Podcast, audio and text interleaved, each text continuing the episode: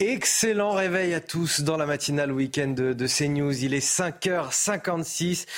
Nouvelle saison, nouveaux horaires. Vous le savez désormais, on est ensemble jusqu'à 9h avec Marine Sabourin pour les JT. Bonjour Marine. Bonjour Anthony. Et de l'info, de l'analyse, des débats avec bien sûr mes invités. Je ne vous les présente pas tout de suite, vous les connaissez euh, déjà. Tout de suite, l'éphéméride d'Alexandra Martinez.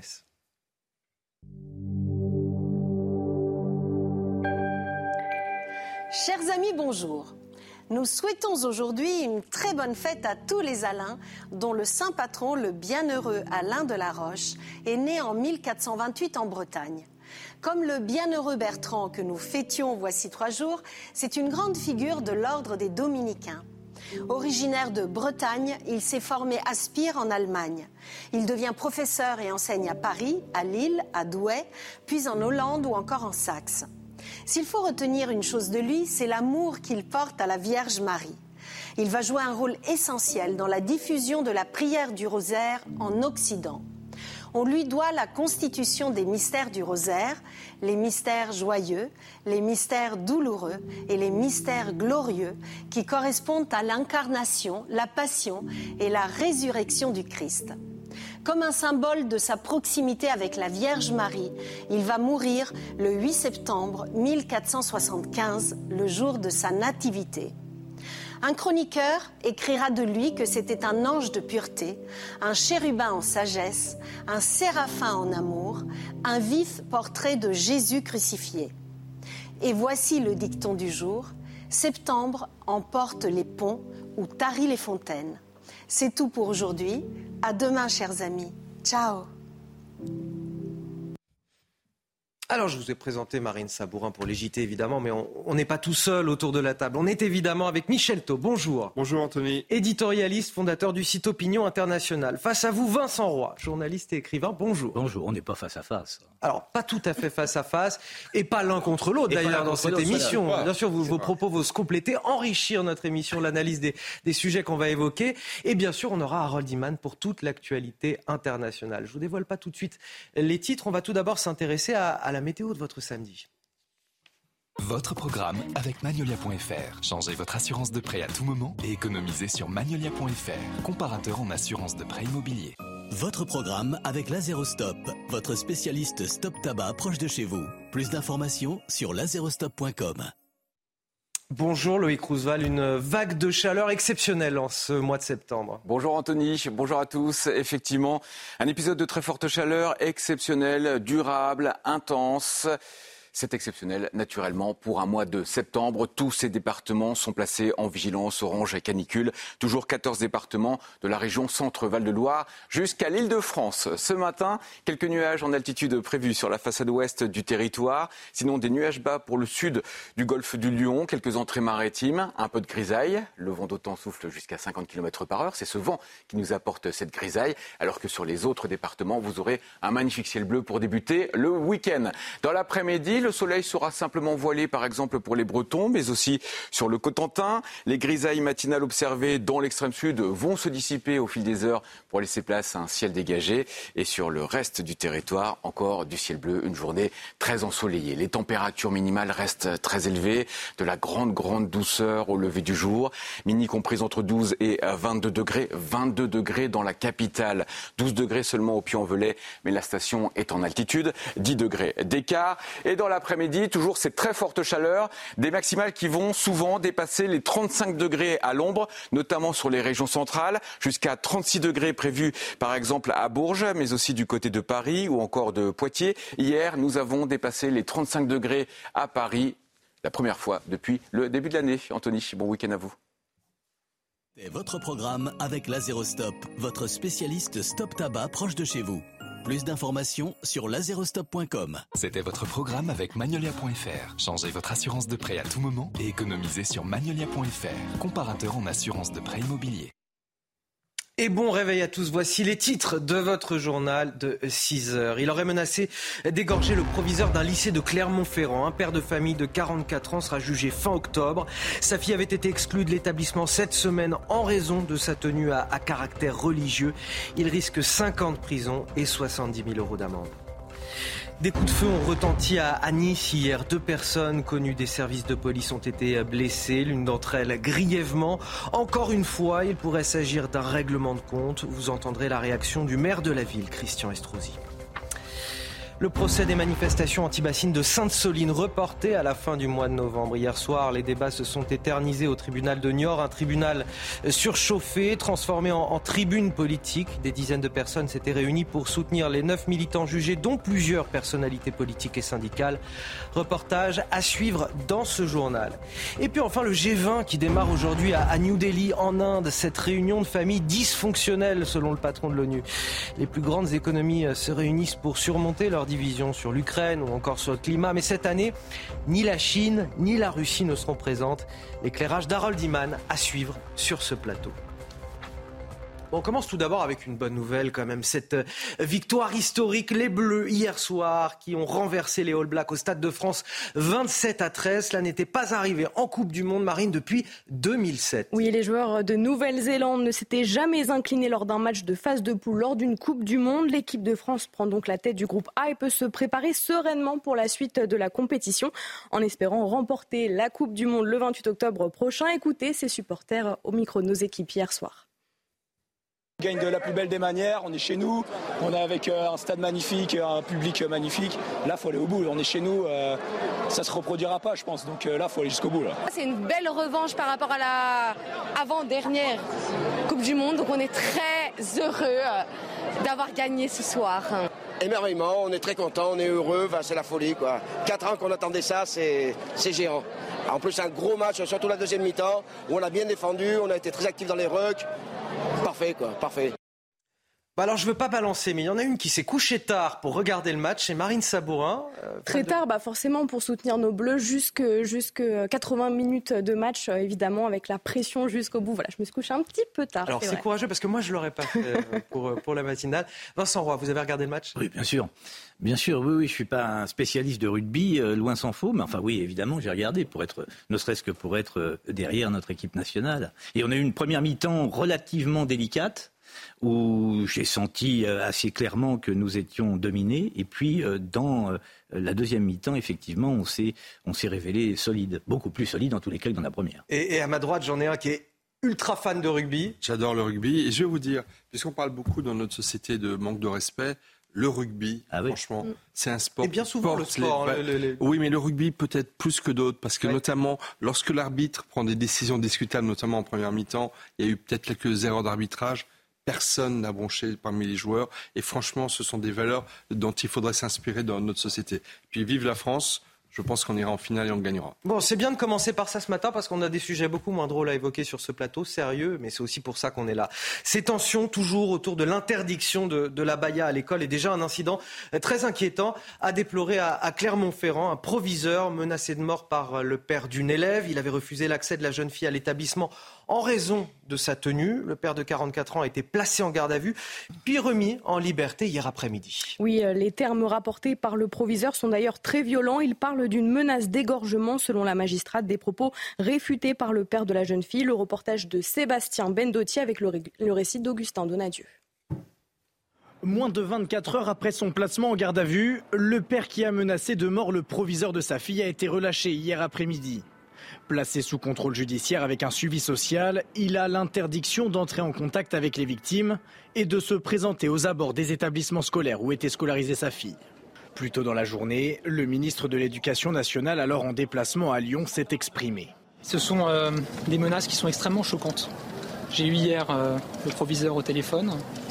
Évidemment, euh, je lui ai assuré tout mon soutien, celui du gouvernement, de l'État et plus globalement, je crois, de nos concitoyens face à ces menaces qui sont inadmissibles et inqualifiables.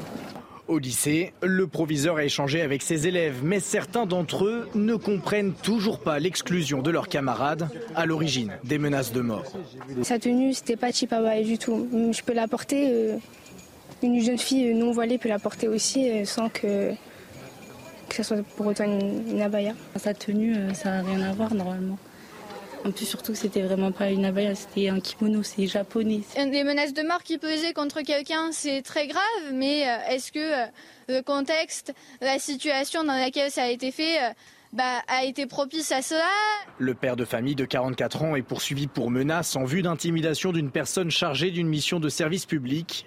Le proviseur, lui, a été placé sous protection renforcée. Et ces menaces à l'encontre de ce proviseur vous inquiètent-elles? Vous nous avez donné votre avis. Écoutez vos réponses. Les menaces contre un proviseur sont rien d'étonnant, étant donné que le système, l'autorité, a permis ce genre de comportement depuis des années. Moi, je suis particulièrement inquiète, et pas seulement pour les chefs d'établissement, pour euh, les enseignants aussi. Les menaces contre un proviseur sont très inquiétantes, je trouve. C'est une menace contre la République, une menace contre les institutions. Je suis sidérée de ce manque de respect vis-à-vis de l'autorité des professeurs et de la direction. Ils ont vraiment tout mon soutien. Ce n'est pas possible et c'est très très inquiétant pour l'avenir de notre histoire. Quand on va à l'école, on va pas à l'école pour se battre contre les proviseurs ou les inspecteurs ou qui que ce soit. On y va pour apprendre, à leur respecter. Alors Michel Taube, ce genre de situation, on en parlait déjà sur ce plateau il y a une semaine. Je vous le disais, ça, va arriver, ça devait arriver. C'est vraiment euh, dramatique et moi je m'étonne qu'il n'y ait pas de comparaison immédiate de la personne qui a agressé. Euh, euh, le proviseur. Vous imaginez le traumatisme que ça représente pour lui. Euh, je rappelle quand même que dans le drame et la tragédie de Samuel Paty, il y a eu aussi un manque de vigilance et d'accompagnement du professeur parce qu'il y avait eu malheureusement des signaux d'alerte dans les jours qui ont précédé. Là, heureusement, au niveau de l'État, au niveau du rectorat, au niveau du ministère, il y a manifestement une très forte attention qui est portée au proviseur, mais la justice aurait pu, dans la foulée, euh, être extrêmement rapide. Alors, ce sera fin octobre. Moi, je trouve c'est long, vu la gravité des faits, parce qu'encore une fois, menacer d'égorgement euh, un proviseur sans prendre à une telle autorité, enfin, c'est absolument inadmissible. Donc, franchement, il faut espérer que la justice sera extrêmement ferme. Et je rappelle aussi que le Conseil d'État a été très ferme cette semaine, et fort heureusement, en rappelant que conformément à la loi, euh, le fait de manifester ostensiblement euh, l'appartenance à une religion est interdit sur notre territoire et tout le monde doit l'accepter, les parents d'élèves notamment, comme les jeunes filles qui voulaient porter la baya. On rappelle, euh, Vincent Roy, la sanction encourue dans ces cas-là, c'est 50 prisons, 70 000 euros d'amende la sanction euh, prononcée, effectivement prononcée à, la fin euh, du procès qui aura lieu, euh, doit être lourde? Ah Oui, bien entendu. La fermeté de, de l'État ne doit pas faillir. Mais deux remarques. en voyant les menaces proférées contre ce proviseur, combien aujourd'hui vont, comme lui, résister? Est-ce que certains ne vont pas prendre peur? Et puis laisser couler, faire preuve d'un certain laxisme que finalement on peut comprendre parce que vous n'êtes pas euh, vous n'êtes pas proviseur pour être menacé de mort, me semble-t-il. Donc combien vont vraiment euh, résister? Et c'est deuxième volet euh, de mon, intervention. Pour l'instant, l'interdiction de la, de la baya, il s'agit bien d'une directive de Gabriel Attal. Est-ce qu'il ne faut pas en faire une loi? C'est la question qu'on peut se poser. Mais d'ailleurs, il y a quelque chose qui est plutôt inquiétant, j'ai envie de dire, dans ce reportage qu'on entend, euh, ce sont les élèves qui n'ont pas l'air de comprendre pourquoi euh, la jeune fille a été exclue. C'est-à-dire, sur les menaces, ils sont clairs, hein, ils n'approuvent en, aucun cas les, menaces du père, mais sur la tenue de cette jeune fille, ils n'ont pas l'air d'être euh, très au clair. Malheureusement, ce ne sont pas que, le, que les élèves. Je, il y a les fondements de la laïcité à revoir, oui, les élèves à, réapprendre. mais je voyais que, par exemple, dans le conseil des mosquées de la région Rhône-Alpes, vous avez une prise de position qui expliquait que cette interdiction de la baya allait contre la laïcité. Mais non, messieurs, non, messieurs, non, mesdames.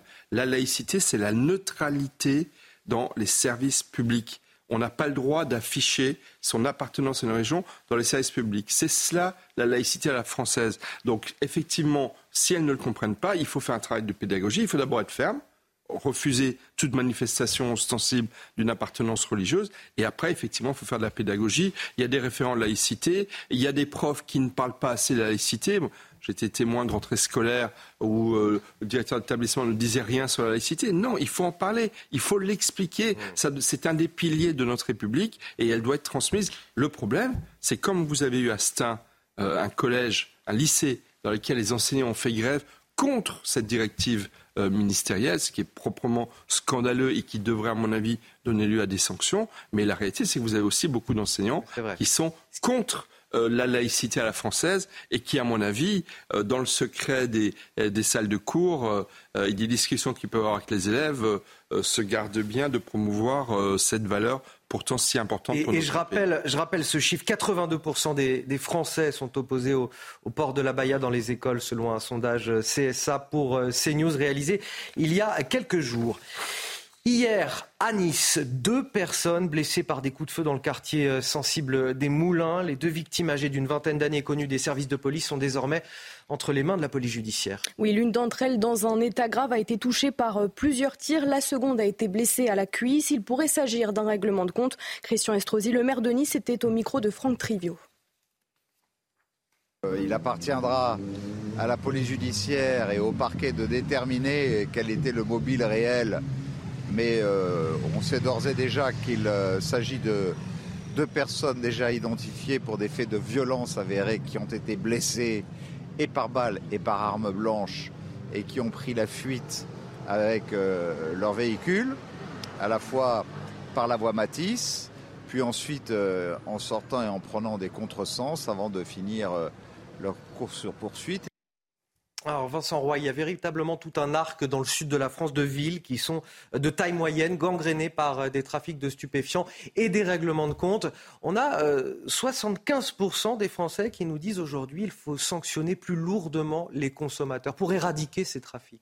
Oui, enfin je crois que le problème de fond est encore plus important que cela. Certes, euh, il faut, il faut sanctionner les consommateurs, mais il faut aussi aller, au, si j'ose dire, aux racines du mal. Ça demande une politique d'une ampleur absolument considérable. S'intéresser simplement aux consommateurs, c'est ne voir qu'un bout du problème, qu'un morceau de ce problème. Il faut vraiment que ce soit beaucoup plus ample, que la politique soit plus ample. Aller euh, voir d'ailleurs d'où viennent, viennent les produits, aller discuter avec les, les pays euh, qui fournissent ces produits, aller discuter avec, enfin, aller, euh, oui, d'abord discuter avec eux, ensuite traiter avec, avec les passeurs de ces produits, enfin, sur le territoire, vraiment faire des opérations coup de poing extrêmement importante, s'intéresser aux consommateurs. Enfin, tout ça demande un véritable courage politique, mettre le problème sur la table. Euh, je vous rappelle que euh, en France, le, problème prend une importance absolument euh, capitale autre situation sur laquelle je voulais vous faire réagir, Michel Taube, euh, à Nîmes cette fois, situation ubuesque. Un adolescent qui conduisait un, scooter volé a été interpellé par des policiers ce jeudi après un refus d'obtempérer. Il était connu défavorablement des services de police. Il a déjà été arrêté à plusieurs reprises les semaines précédentes. Oui, ce jeune avait été euh, laissé libre sous contrôle judiciaire la semaine dernière après s'être évadé euh, du commissariat de Nîmes. Il s'était également échappé lors d'une précédente affaire au moment de son déferment au tribunal, alors même qu'il était menotté. Écoutez ce représentant d'un syndicat de police. Mineur de 17 ans qui n'a pas le permis de conduire, qui était sur un scooter 125 cm3, sans casque, sans plaque d'immatriculation. Scooter qui avait été volé euh, deux jours avant. Ces derniers jours, euh, ce mineur a commencé euh, par s'évader du commissariat. nous l'avons récupéré quelques temps après. il est présenté au palais de justice. Là, il s'évade à nouveau. Euh, il est rattrapé. Euh, là, cet individu est euh, remis en liberté. Vous comprenez bien que mes collègues ont perdu tout sens du, du travail, parce que c'est une personne qu'on n'arrête pas d'interpeller. Ils ont l'impression de travailler pour rien, parce qu'au final, on arrête toujours les mêmes personnes. Donc il n'y a qu'une peine lourde de prison qui peut lui faire comprendre que ce qu'il fait n'est pas bien. Alors Michel Taub, voilà une situation qui exaspère nos policiers, on peut clairement les comprendre. Le jeune homme s'est échappé une première fois d'un commissariat, une deuxième fois d'un tribunal, et là, euh, il est euh, interpellé après un refus d'obtempérer. Il y a de quoi lasser dans l'action des forces de l'ordre. Oui, mais qu'est-ce qui énerve les policiers? C'est ce, cet adolescent euh, attardé qui est une sorte de, de Redouane Faïd, un apprenti Redouane Faïd, pour, parler de celui qui est actuellement jugé dans notre pays. Euh, non, le problème, c'est la justice. La justice n'arrive pas. Et, je trouve que quelque part, c'est un défi euh, porté par certains juges aux policiers. Parce qu'en fait, c'est quelqu'un qui, qui, s'échappe à deux reprises euh, d'un commissariat de police et la justice le remet immédiatement en liberté. Enfin, c'est quand même difficile pour les policiers de pas se dire, mais franchement, on, nous prend pour qui là? C'est une forme de défi à notre autorité que la non seulement ce jeune commet, mais également la justice. Non, effectivement, comme le dit le représentant syndical de la police, la seule solution, c'est la fermeté. C'est des peines de prison ferme, au moins un mois, au moins quelques semaines, pour que la personne éventuellement comprenne la gravité de ces actes. Et puis enfin, rappelons-le, il va falloir le dire des millions de fois, mais je crois que dans la pédagogie, euh, la répétition est un art consommé. Le refus il ne faut pas, il faut obtempérer lorsque la police contrôle. Et malheureusement, 25 000 euh, actes de, refus d'obtempérer, c'est autant de risques de, délits et de crimes. toutes les 20 minutes, effectivement, euh, chaque jour. Voici le rappel de l'actualité à 6 heures euh, passées de 16 minutes. C'est avec vous, Marine. Cette victoire historique des Bleus hier face aux All Blacks, 27 à 13, cela n'était pas arrivé depuis 2007 et les joueurs de Nouvelle-Zélande ne s'étaient jamais inclinés lors d'un match de phase de poule d'une Coupe du Monde. L'équipe de France prend donc la tête du groupe A. Un terrible séisme a frappé euh, le Maroc. Cette nuit, 296 personnes ont perdu la vie et 153 ont été euh, blessées selon un premier bilan. Sont principalement touchées les provinces et communes de Marrakech, Ouarzazate, Azilal et Chichaoua. Et puis euh, aux États-Unis, le procès civil pour fraude de Donald Trump et de ses fils débutera le 2 octobre prochain pour une durée de trois mois. L'ancien président des États-Unis est accusé par la justice de l'État de New York d'avoir gonflé son patrimoine de plusieurs milliards de dollars entre 2011 et 2021. La procureure générale accuse Donald Trump d'avoir manipulé ces chiffres pour obtenir des prêts plus avantageux auprès des banques ou réduire ses impôts. Une affaire qualifiée de ridicule selon intéressés six mois après la violente manifestation de, Sainte-Soline en mars dernier. Neuf militants anti-bassines comparaissaient hier au, tribunal de Niort pour participation ou organisation à une manifestation euh, interdite. On le rappelle, il y avait eu 47 euh, gendarmes blessés. Des dizaines de personnes s'étaient réunies hier à Niort pour soutenir euh, les militants anti-bassines jugés et notamment plusieurs personnalités. Oui, comme Sophie Binet, secrétaire générale de la CGT ou encore Marine Tondelier, secrétaire nationale d'Europe Écologie Les Verts. La deuxième journée d'audience a été reporté au mardi 28 novembre. Reportage de Jérôme Rampenou et Mickaël Chailloux avec le récit de Soumaya Lalou. Au moins 2000 personnes se sont rassemblées pour accompagner et soutenir les neuf prévenus des militants anti-bassines, jugés ce vendredi pour avoir maintenu deux rassemblements interdits à Sainte-Soline. Des rassemblements qui avaient abouti à des affrontements violents avec les forces de l'ordre. Un des prévenus, Julien Leguet, représentant du collectif Bassine Non évoque un procès historique. Euh, est-ce qu'aujourd'hui la justice euh, relaxe et reconnaît le fait qu'aujourd'hui c'est l'État, c'est l'État qui respecte pas la loi sur l'eau et à ce titre-là, ben, euh, il est logique qu'il y ait d'autres formes de résistance qui s'organisent sur les territoires. De son côté, Thierry Boudot, président de la coop de l'eau et partie civile, déplore les dégradations. Et moi, si je voulais passer un message fort, c'est de dire que la violence, elle tue le débat. L'eau a besoin de débat. L'eau, c'est un, c'est notre bien commun et ça doit être débattu en permanence, même quand on n'est pas d'accord, mais pas dans la violence. Pour les participants à ce rassemblement, c'est le droit de manifester qui est mis en danger avec ce jugement. Tous dénoncent un procès politique. Moi, ça représente ça très clairement. C'est une, une, quelque part une oppression euh, face aux syndicalistes qu'on est. L'audience a finalement été suspendue dans la soirée de vendredi. Les prévenus encourent six mois d'emprisonnement et 7500 euros d'amende on en vient à cette nuit probablement difficile que beaucoup d'entre vous euh, ont passé. On va en parler avec Loïc Roosevelt pour la, météo. Bien sûr, la canicule qui continue euh, dans le centre Val-de-Loire et en, Ile-de-France. 14 départements toujours placés en vigilance orange jusqu'à 37 degrés qui pourraient être atteints euh, dans le centre du pays. Loïc, il s'agit de la première vigilance orange canicule déployée un mois de septembre depuis la mise en place du dispositif. une hausse des températures exceptionnelle. Exceptionnelle, durable intense, du jamais vu pour une fin d'été calendaire ou après L'été météorologique qui se termine le 1er septembre, on le rappelle. La grande douceur matinale est remarquable en ce moment. Effectivement, une grande douceur nocturne également. Les maximales vont dépasser les 35 degrés à l'ombre sur les régions centrales. Hier, pour la première fois de l'année, nous avons dépassé les 35 degrés à la station Paris-Montsouris, des valeurs à l'ombre, on le rappelle. Nous avons battu de nombreux records de température pour un mois de septembre à Orly, au Bourget, à Pontoise ou encore à Sens, dans Lyon. La France est coincée entre deux dépressions et nous avons de l'air chaud qui remonte de Méditerranée. C'est un blocage en oméga. Et la question qu'on veut savoir, c'est combien de temps ça va durer encore? Ça va durer tout le week-end, mais à partir de la semaine prochaine, début de semaine prochaine, les températures vont commencer à baisser avec ce vent de secteur ouest. Et après le passage des orages, les températures seront enfin plus respirables. Est-ce que c'est euh, forts épisodes de chaleur vont se multiplier en, début et en fin de saison comme aujourd'hui En raison du changement climatique, effectivement, les épisodes de très forte chaleur seront plus réguliers, intenses. C'est ce que disent les études, les rapports établis ces dernières années, Anthony. Bon, on n'a plus qu'à souhaiter euh, bien du courage à tous ceux qui nous regardent et qui ont du mal à dormir euh, la nuit en ce moment. Merci beaucoup, euh, Loïc Roosevelt. C'était hier le premier anniversaire de la mort d'Elisabeth II. Elle reste toujours très présente dans le cœur des Britanniques. Décédée après 70 ans de règne, elle a été célébrée hier en toute sobriété par la famille royale. Oui, c'est également la première année de règne de son fils Charles III. Le bilan de cette première année sans Elisabeth II, mais avec Charles III, avec Grégory Petitjean.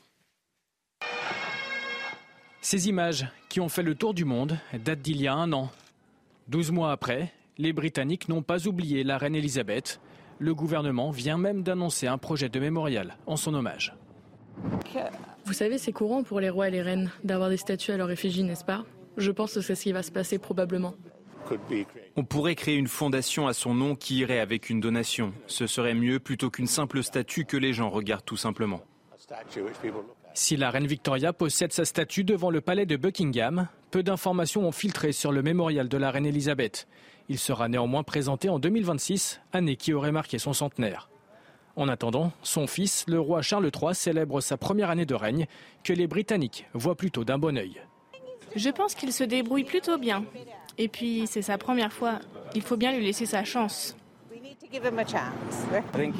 Je trouve qu'il a le potentiel pour bien mener la famille royale. Ça va dans le bon sens.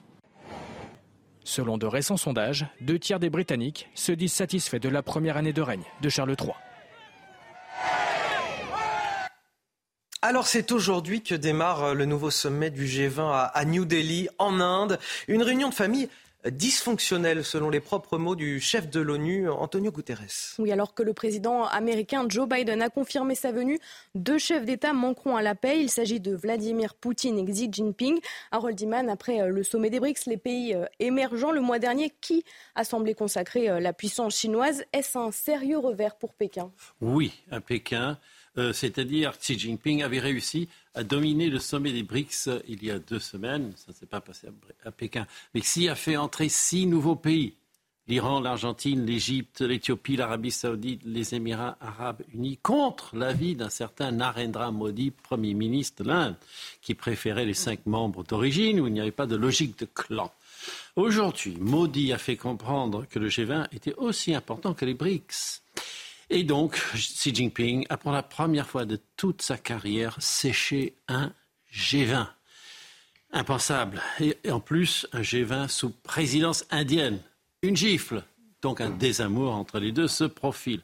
Maudit, grâce à ses visites d'État aux États-Unis et en France, assis à la place d'honneur au défilé du 14 juillet, on s'en souvient, s'est rapproché de l'Occident dont la France et Emmanuel Macron seront en visite d'État dans la foulée. Et voici que Vladimir Poutine, lui non plus, n'ira pas à New Delhi pour d'autres raisons, puisqu'il est sous le coup d'un mandat d'arrêt international émis par la Cour pénale internationale. Donc il ne peut pas bouger. Et donc les grandes économies du monde vont pouvoir négocier sur la Banque internationale, la lutte contre le changement climatique, le dossier Ukraine, sans l'avis de Xi Jinping ou de Vladimir Poutine. Merci Harold Iman pour toutes ces précisions. On reste sur ce plateau avec euh, mes éditorialistes, écrivains, journalistes pour euh, décrypter euh, toute l'actualité. On ira dans quelques minutes, juste après la pause, dans un quartier de Colombes, une cité gangrénée par les trafics de drogue, où, où les habitants s'inquiètent en cette rentrée justement de voir une balle perdue filer dans le quartier, s'inquiètent évidemment pour la rentrée de leurs enfants et puis pour leur vie quotidienne plus simplement. Restez avec nous sur CNews, la matinale week-end se poursuit. De retour sur le plateau de la matinale week-end de CNews avec tous mes invités euh, Vincent Roy, Michel Thau, Marine Sabourin pour les JT et Harold Iman pour l'actualité internationale. Voici les titres de votre journal de 6h30. À la une, à quand une balle perdue C'est l'inquiétude formulée par les habitants d'une cité de Colombes dans les Hauts-de-Seine. Impuissants, ils voient le trafic de drogue s'installer progressivement et durablement dans leur quartier. On vous propose ce matin une plongée dans leur quotidien de plus en plus difficile avec le reportage de nos équipes qui se sont rendues sur place. Un campement de mineurs isolé s'est installé en plein cœur de Nice. Des jeunes migrants installés à même le sol, une situation qui perdure depuis plusieurs semaines et pour laquelle la ville et le département ne cessent de se renvoyer la balle. Les images à suivre. Premier anniversaire de la mort d'Élisabeth II hier et du règne de Charles III par conséquent. Le nouveau roi qui semble convaincre les Britanniques, même s'ils sont nostalgiques euh, de leur reine. Le bilan de cette année si particulière avec notre correspondante à Londres, Sarah Menaille. Et puis nous reviendrons sur cette victoire historique des Bleus hier face aux All Blacks. Euh, les joueurs de la Nouvelle-Zélande n'avaient jamais perdu de leur histoire en, en, Coupe du Monde. Retour sur ce match de gala qui a tenu toutes ses promesses dans notre journal des sports. Mais tout d'abord, on vous raconte euh, ce matin l'histoire de ces habitants qui craignent pour l'avenir de leur quartier. Cela se passe dans la cité euh, Étienne d'Orve à Colombes, dans les Hauts-de-Seine. Depuis plusieurs mois, des dealers campent devant leur immeuble et s'installent progressivement. Oui, sur euh, les murs, des tags affichent les tarifs des stupéfiants à l'entrée de leur quartier. Les rixes sont de plus en plus fréquentes. Les habitants redoutent la montée en puissance du deal dans leur cité, autrefois paisible. Reportage de Fabrice Elsner. Le récit est signé Soumaya Lalou. Ce petit tunnel est devenu progressivement un point de deal du quartier Étienne d'Orva-Colombe. Auparavant, ce passage abritait des commerces qui ont tour à tour fermé à cause de l'insécurité régnante. Devant ce point de deal, nous assistons au contrôle d'un individu par des agents de la BAC. La fouille est infructueuse. Quelques minutes plus tard, l'adolescent n'hésite pas à narguer les agents. En avril dernier, à quelques mètres de là, des coups de feu tirés en bas d'un immeuble avaient secoué le quartier. Là, on a entendu deux balles, deux coups de feu euh, simultanément. Et euh, mon premier réflexe, je suis tout de suite rentrée chez moi. Je me souviens, euh, j'ai mon corps qui tremblait. Le maire reconnaît une dégradation grandissante et récente des conditions de vie du quartier. On a pu constater voilà, depuis le printemps, euh, une certaine dégradation euh, dans l'ambiance euh, dans l'ambiance générale, avec des jeunes qui viennent pour essayer de. Il y a une guerre de territoire en fait sur du trafic. Le maire assure employer tous les moyens pour garantir la sécurité du quartier et déloger les dealers. Policiers municipaux et nationaux multiplient les patrouilles quotidiennes. Alors Michel Taube, une réaction sur ces images bah, en fait, euh, en juin dernier, il y a eu des émeutes urbaines également à Colombes. Et moi, ce qui me, sidère, c'est de voir qu'en fait, euh, le trafic de drogue, les violences urbaines touchent maintenant des communes de taille moyenne. Colombes, c'est une belle ville où, où il fait bon vivre dans beaucoup de quartiers, mais qui sont en fait gangrénées également par la violence. Il y a eu 550 communes de France qui ont été touchées par les violences urbaines de fin juin. Combien de ces communes sont touchées par le trafic de drogue? Et donc effectivement, cela maintenant, ça s'est répandu dans l'ensemble du territoire. Ça, c'est la première chose qui m'étonne. La deuxième chose, le maire est écologiste. Euh, il dit que tout est fait pour lutter contre euh, ces trafics euh, de drogue. Mais par exemple, ces tags dans ce fameux tunnel dans lequel il y a les tarifs de consommation de la drogue, mais qu'est-ce qu'ils attendent pour les effacer? C'est quand même quelque part un défi à l'autorité publique que de rendre public, de laisser pendant des semaines et des mois euh, les tarifs de consommation d'un produit illégal, mais qui commence par l'enlever. C'est très symbolique, mais au moins ce serait quelque chose de concret. Donc effectivement, il faut une mobilisation collective, il faut peut-être davantage armer la police, qu'il y ait peut-être plus de caméras de vidéosurveillance pour pouvoir effectivement mettre le paquet pour essayer de protéger la population. Et, alors, pardon, je vais aller plus loin, mais on a 67% de Français, selon un sondage CSA pour CNews, euh, qui estiment qu'il faut faire intervenir l'armée dans les quartiers gangrénés par les trafics de drogue. Est-ce que c'est une solution, Vincent Roy, ou c'est trop? Ah mais non, mais de toute façon, il va falloir faire quelque chose. Vous voyez bien que ces gens ne peuvent plus dignement vivre dans ces quartiers. Vous avez entendu cette dame qui disait que tremblante, elle était rentrée chez elle parce que sortie, elle entendait, euh, elle entendait des balles. Donc, écoutez, c'est pas, on peut pas laisser euh, sur le territoire dignement vivre des gens dans euh, des habitants dans cet état de peur. C'en est même de mon point de vue, tout à fait scandaleux. Il faut donc mettre les moyens. Alors l'armée, euh, j'en sais rien, mais enfin, en tous les cas, il est urgent de faire quelque chose, de frapper très fort. Et là, pour le coup, il faudra bien, un moment ou un autre, que la police marche main dans la main avec la justice et vice-versa, parce que sinon, on ne va jamais s'en sortir.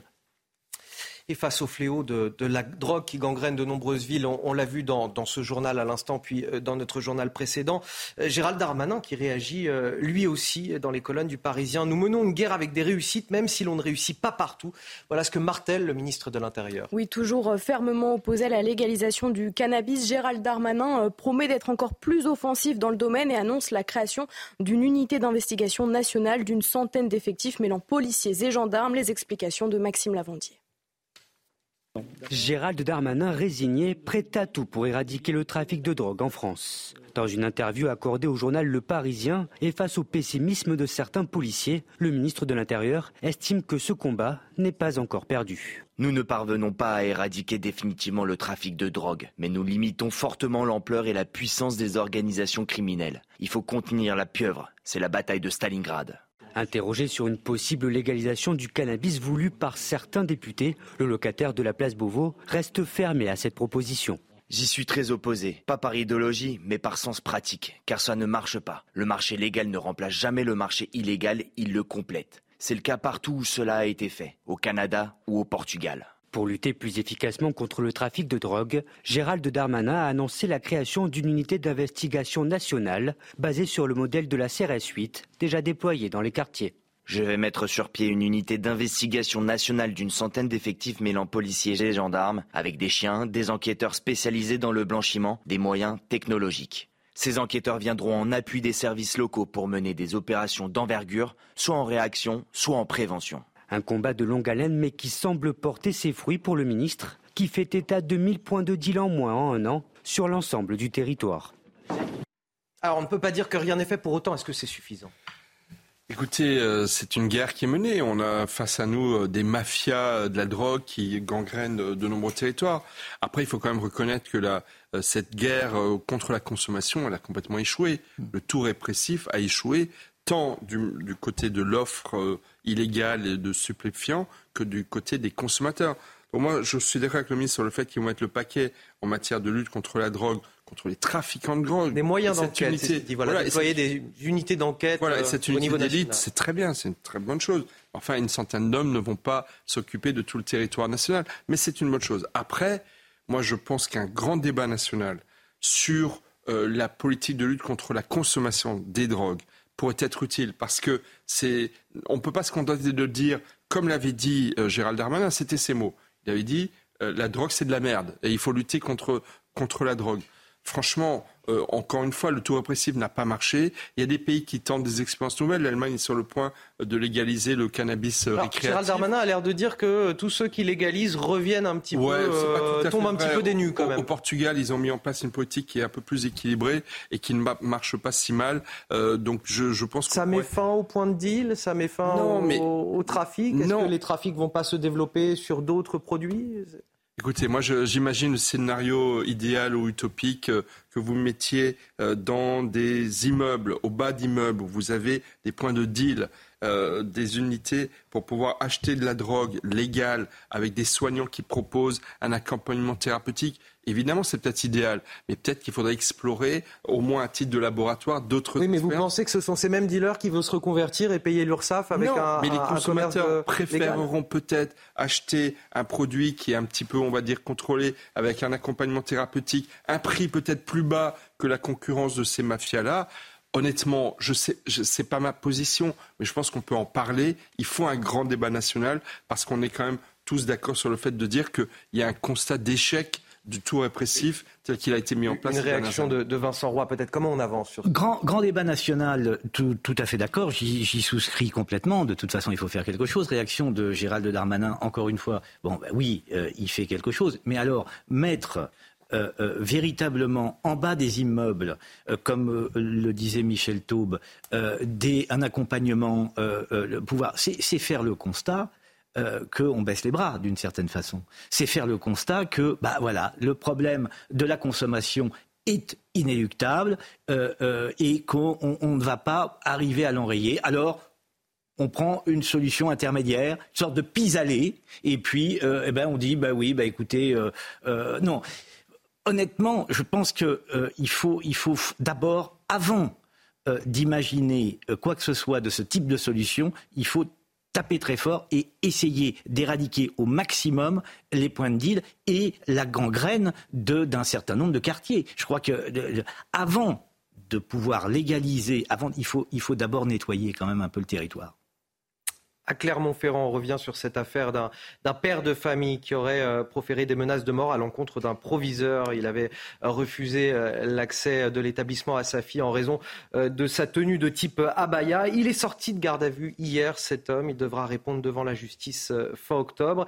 Il est poursuivi pour menace en vue d'intimidation d'une personne chargée d'une mission de service public. Oui, il a par ailleurs interdiction de se présenter aux abords de tout établissement scolaire du Puy-de-Dôme. Mais alors, que risque ce père? Les explications d'Augustin sa garde à vue aura duré moins de 24 heures. Le père de famille qui a insulté le proviseur de sa fille, qui a refusé l'entrée de cette dernière à cause de son abaya, est poursuivi pour menace en vue d'intimidation d'une personne chargée d'une mission de service public. C'est une loi de 2021 qui, euh, euh, en réaction à l'affaire Samuel Paty, avait aggravé les peines pour toutes ces menaces euh, de mort proférées contre des enseignants. C'est prévu par le texte. Et il encourt une peine de 5 ans d'emprisonnement et de 75 000 euros d'amende. En attendant son procès en correctionnel au mois d'octobre, l'homme de 44 ans a été placé sous contrôle judiciaire avec un suivi social. Il a l'interdiction d'entrer en contact avec les victimes et de se présenter aux abords des établissements où était scolarisée sa fille s'il euh, dérogeait à ses obligations du contrôle judiciaire, c'est-à-dire que s'il apparaissait aux abords de l'établissement ou s'il proférait à nouveau des menaces, c'est un incident au contrôle judiciaire qui vaut révocation du contrôle judiciaire. Et à ce moment-là, le tribunal peut prononcer un mandat de dépôt, une détention provisoire euh, jusqu'au jour du jugement. La magistrate en charge du dossier parle de termes qui font état de menaces d'égorgement. L'accusé récuse ces accusations. Le proviseur a été placé sous protection renforcée. Puis on va prendre la direction de Nice où un campement de mineurs isolés s'est installé en, plein cœur de ville dans des conditions indignes. C'est ce que dénonce la mairie aujourd'hui. Oui, une situation euh, qui perdure depuis plusieurs semaines et pour laquelle la ville et le département ne cessent de se renvoyer la balle. Une passe d'armes racontée par Franck Trivio et Clémence Barbier. Aux abords de la caserne au Var à Nice, une dizaine de mineurs isolés errent depuis plusieurs jours. Ils attendent d'être pris en charge par la collectivité. La mairie, de son côté, dénonce une défaillance de la part du département. Quand elles sont majeures, j'attends qu'elles soient reconduites à la frontière. Lorsqu'elles sont mineures, la loi prévoit une prise en charge départementale et je constate que les moyens sont insuffisants et que c'est ma première, c'est ma police municipale, c'est les services sociaux de la ville qui sont en première ligne, ce qui est totalement inacceptable. Pour Éric Ciotti, député des Alpes-Maritimes, c'est l'État qui n'assume pas ses responsabilités. Nous avons déposé une proposition de loi pour que l'État euh, prenne en charge ce qui relève non pas de la protection de l'enfance, mais euh, euh, d'une politique migratoire. Parce qu'aujourd'hui, on voit de plus en plus qu'il y a aussi la question de l'évaluation de ces personnes. Beaucoup ne sont pas mineurs. Il y a des mineurs, mais tous ne sont pas mineurs. Selon la mairie de Nice, le nombre de mineurs non accompagnés a doublé en un an dans le département des Alpes-Maritimes. Avant de commenter euh, cela tout de suite, le rappel de l'actualité avec vous, Marine Sabourin.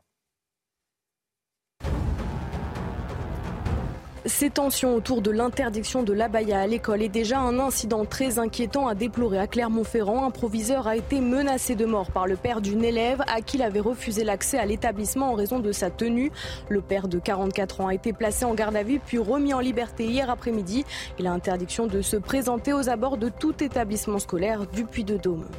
Six mois après la manifestation violente de Sainte-Soline en mars dernier, neuf militants anti-bassines comparaissaient hier au tribunal correctionnel de New York pour participation ou organisation une manifestation interdite. Des dizaines de personnes s'étaient réunies pour soutenir les anti-méga-bassines et notamment plusieurs personnalités comme Sophie Binet, secrétaire générale de la CGT, ou encore Marine Tondelier, secrétaire nationale d'Europe Écologie Les Verts.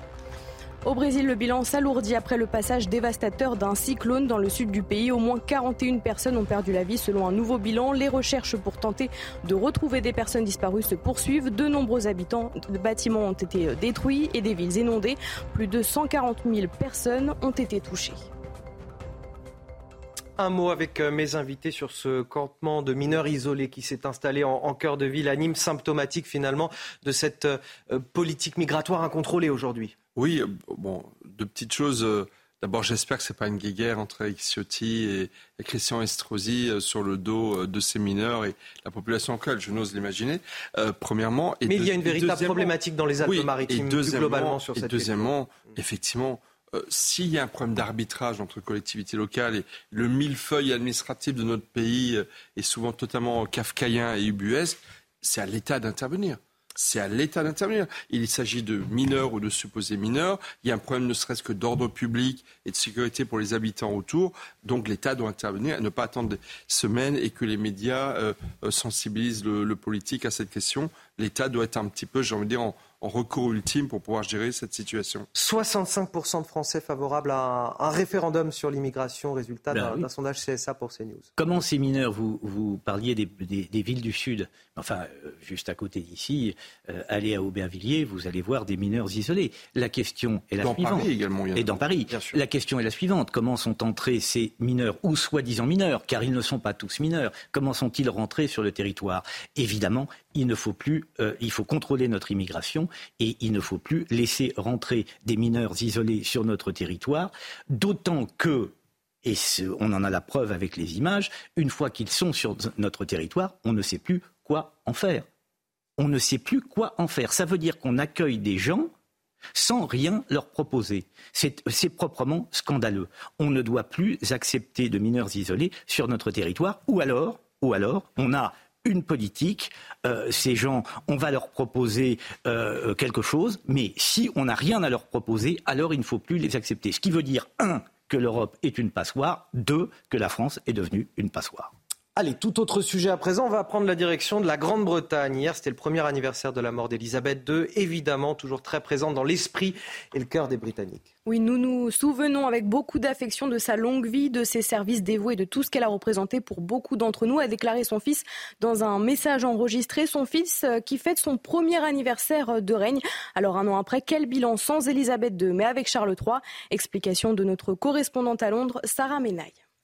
C'est une première année de règne qu'on peut qualifier de réussie et surtout une transition en douceur pour Charles III par rapport au règne, au long règne de sa défunte mère Elisabeth II. Alors, selon un récent sondage mené ici au Royaume-Uni, Charles III et son épouse Camilla auraient convaincu les deux tiers des Britanniques. Un succès populaire qui s'explique par la discrétion du nouveau roi. Un roi qui a su faire le dos rond face aux attaques notamment de son cadet, le prince Harry, et de son épouse euh, Meghan Markle.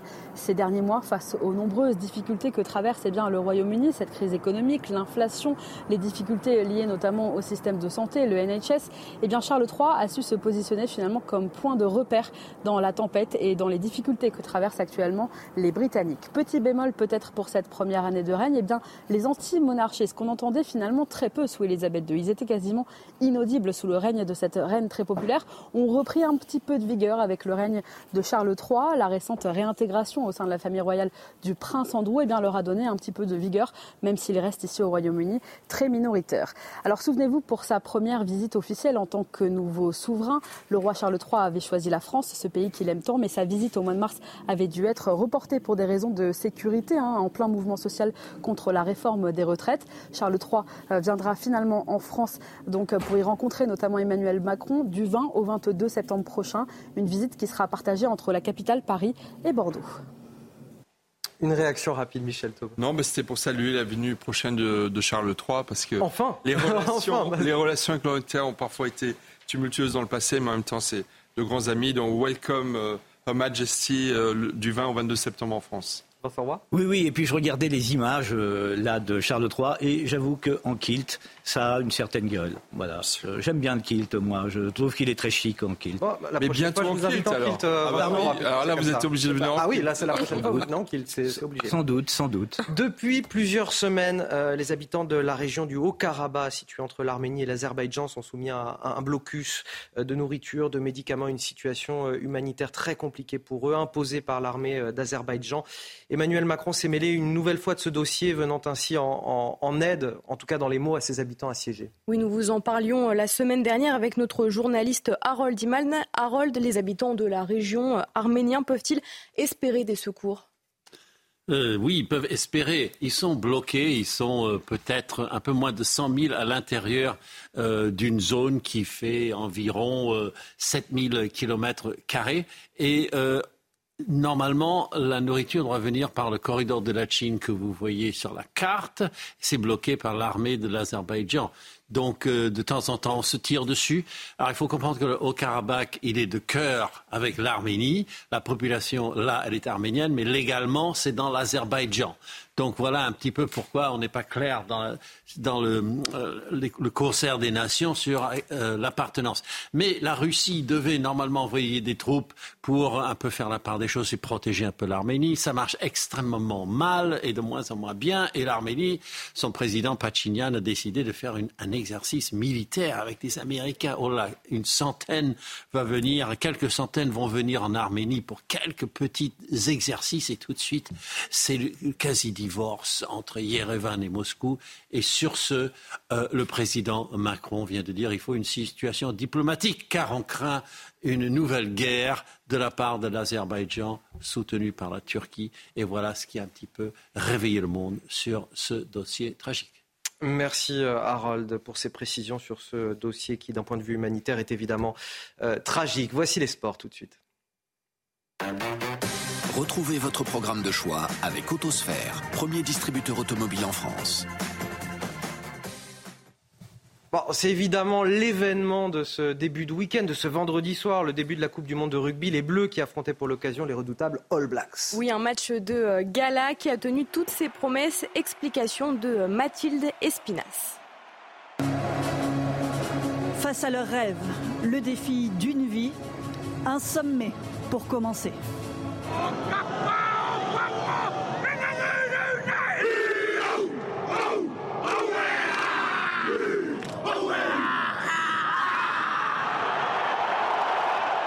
Comment refroidir un stade de France bouillant Les Blacks ont la solution. Percé de Yohanné dès la deuxième minute, rattrapé par Penaud.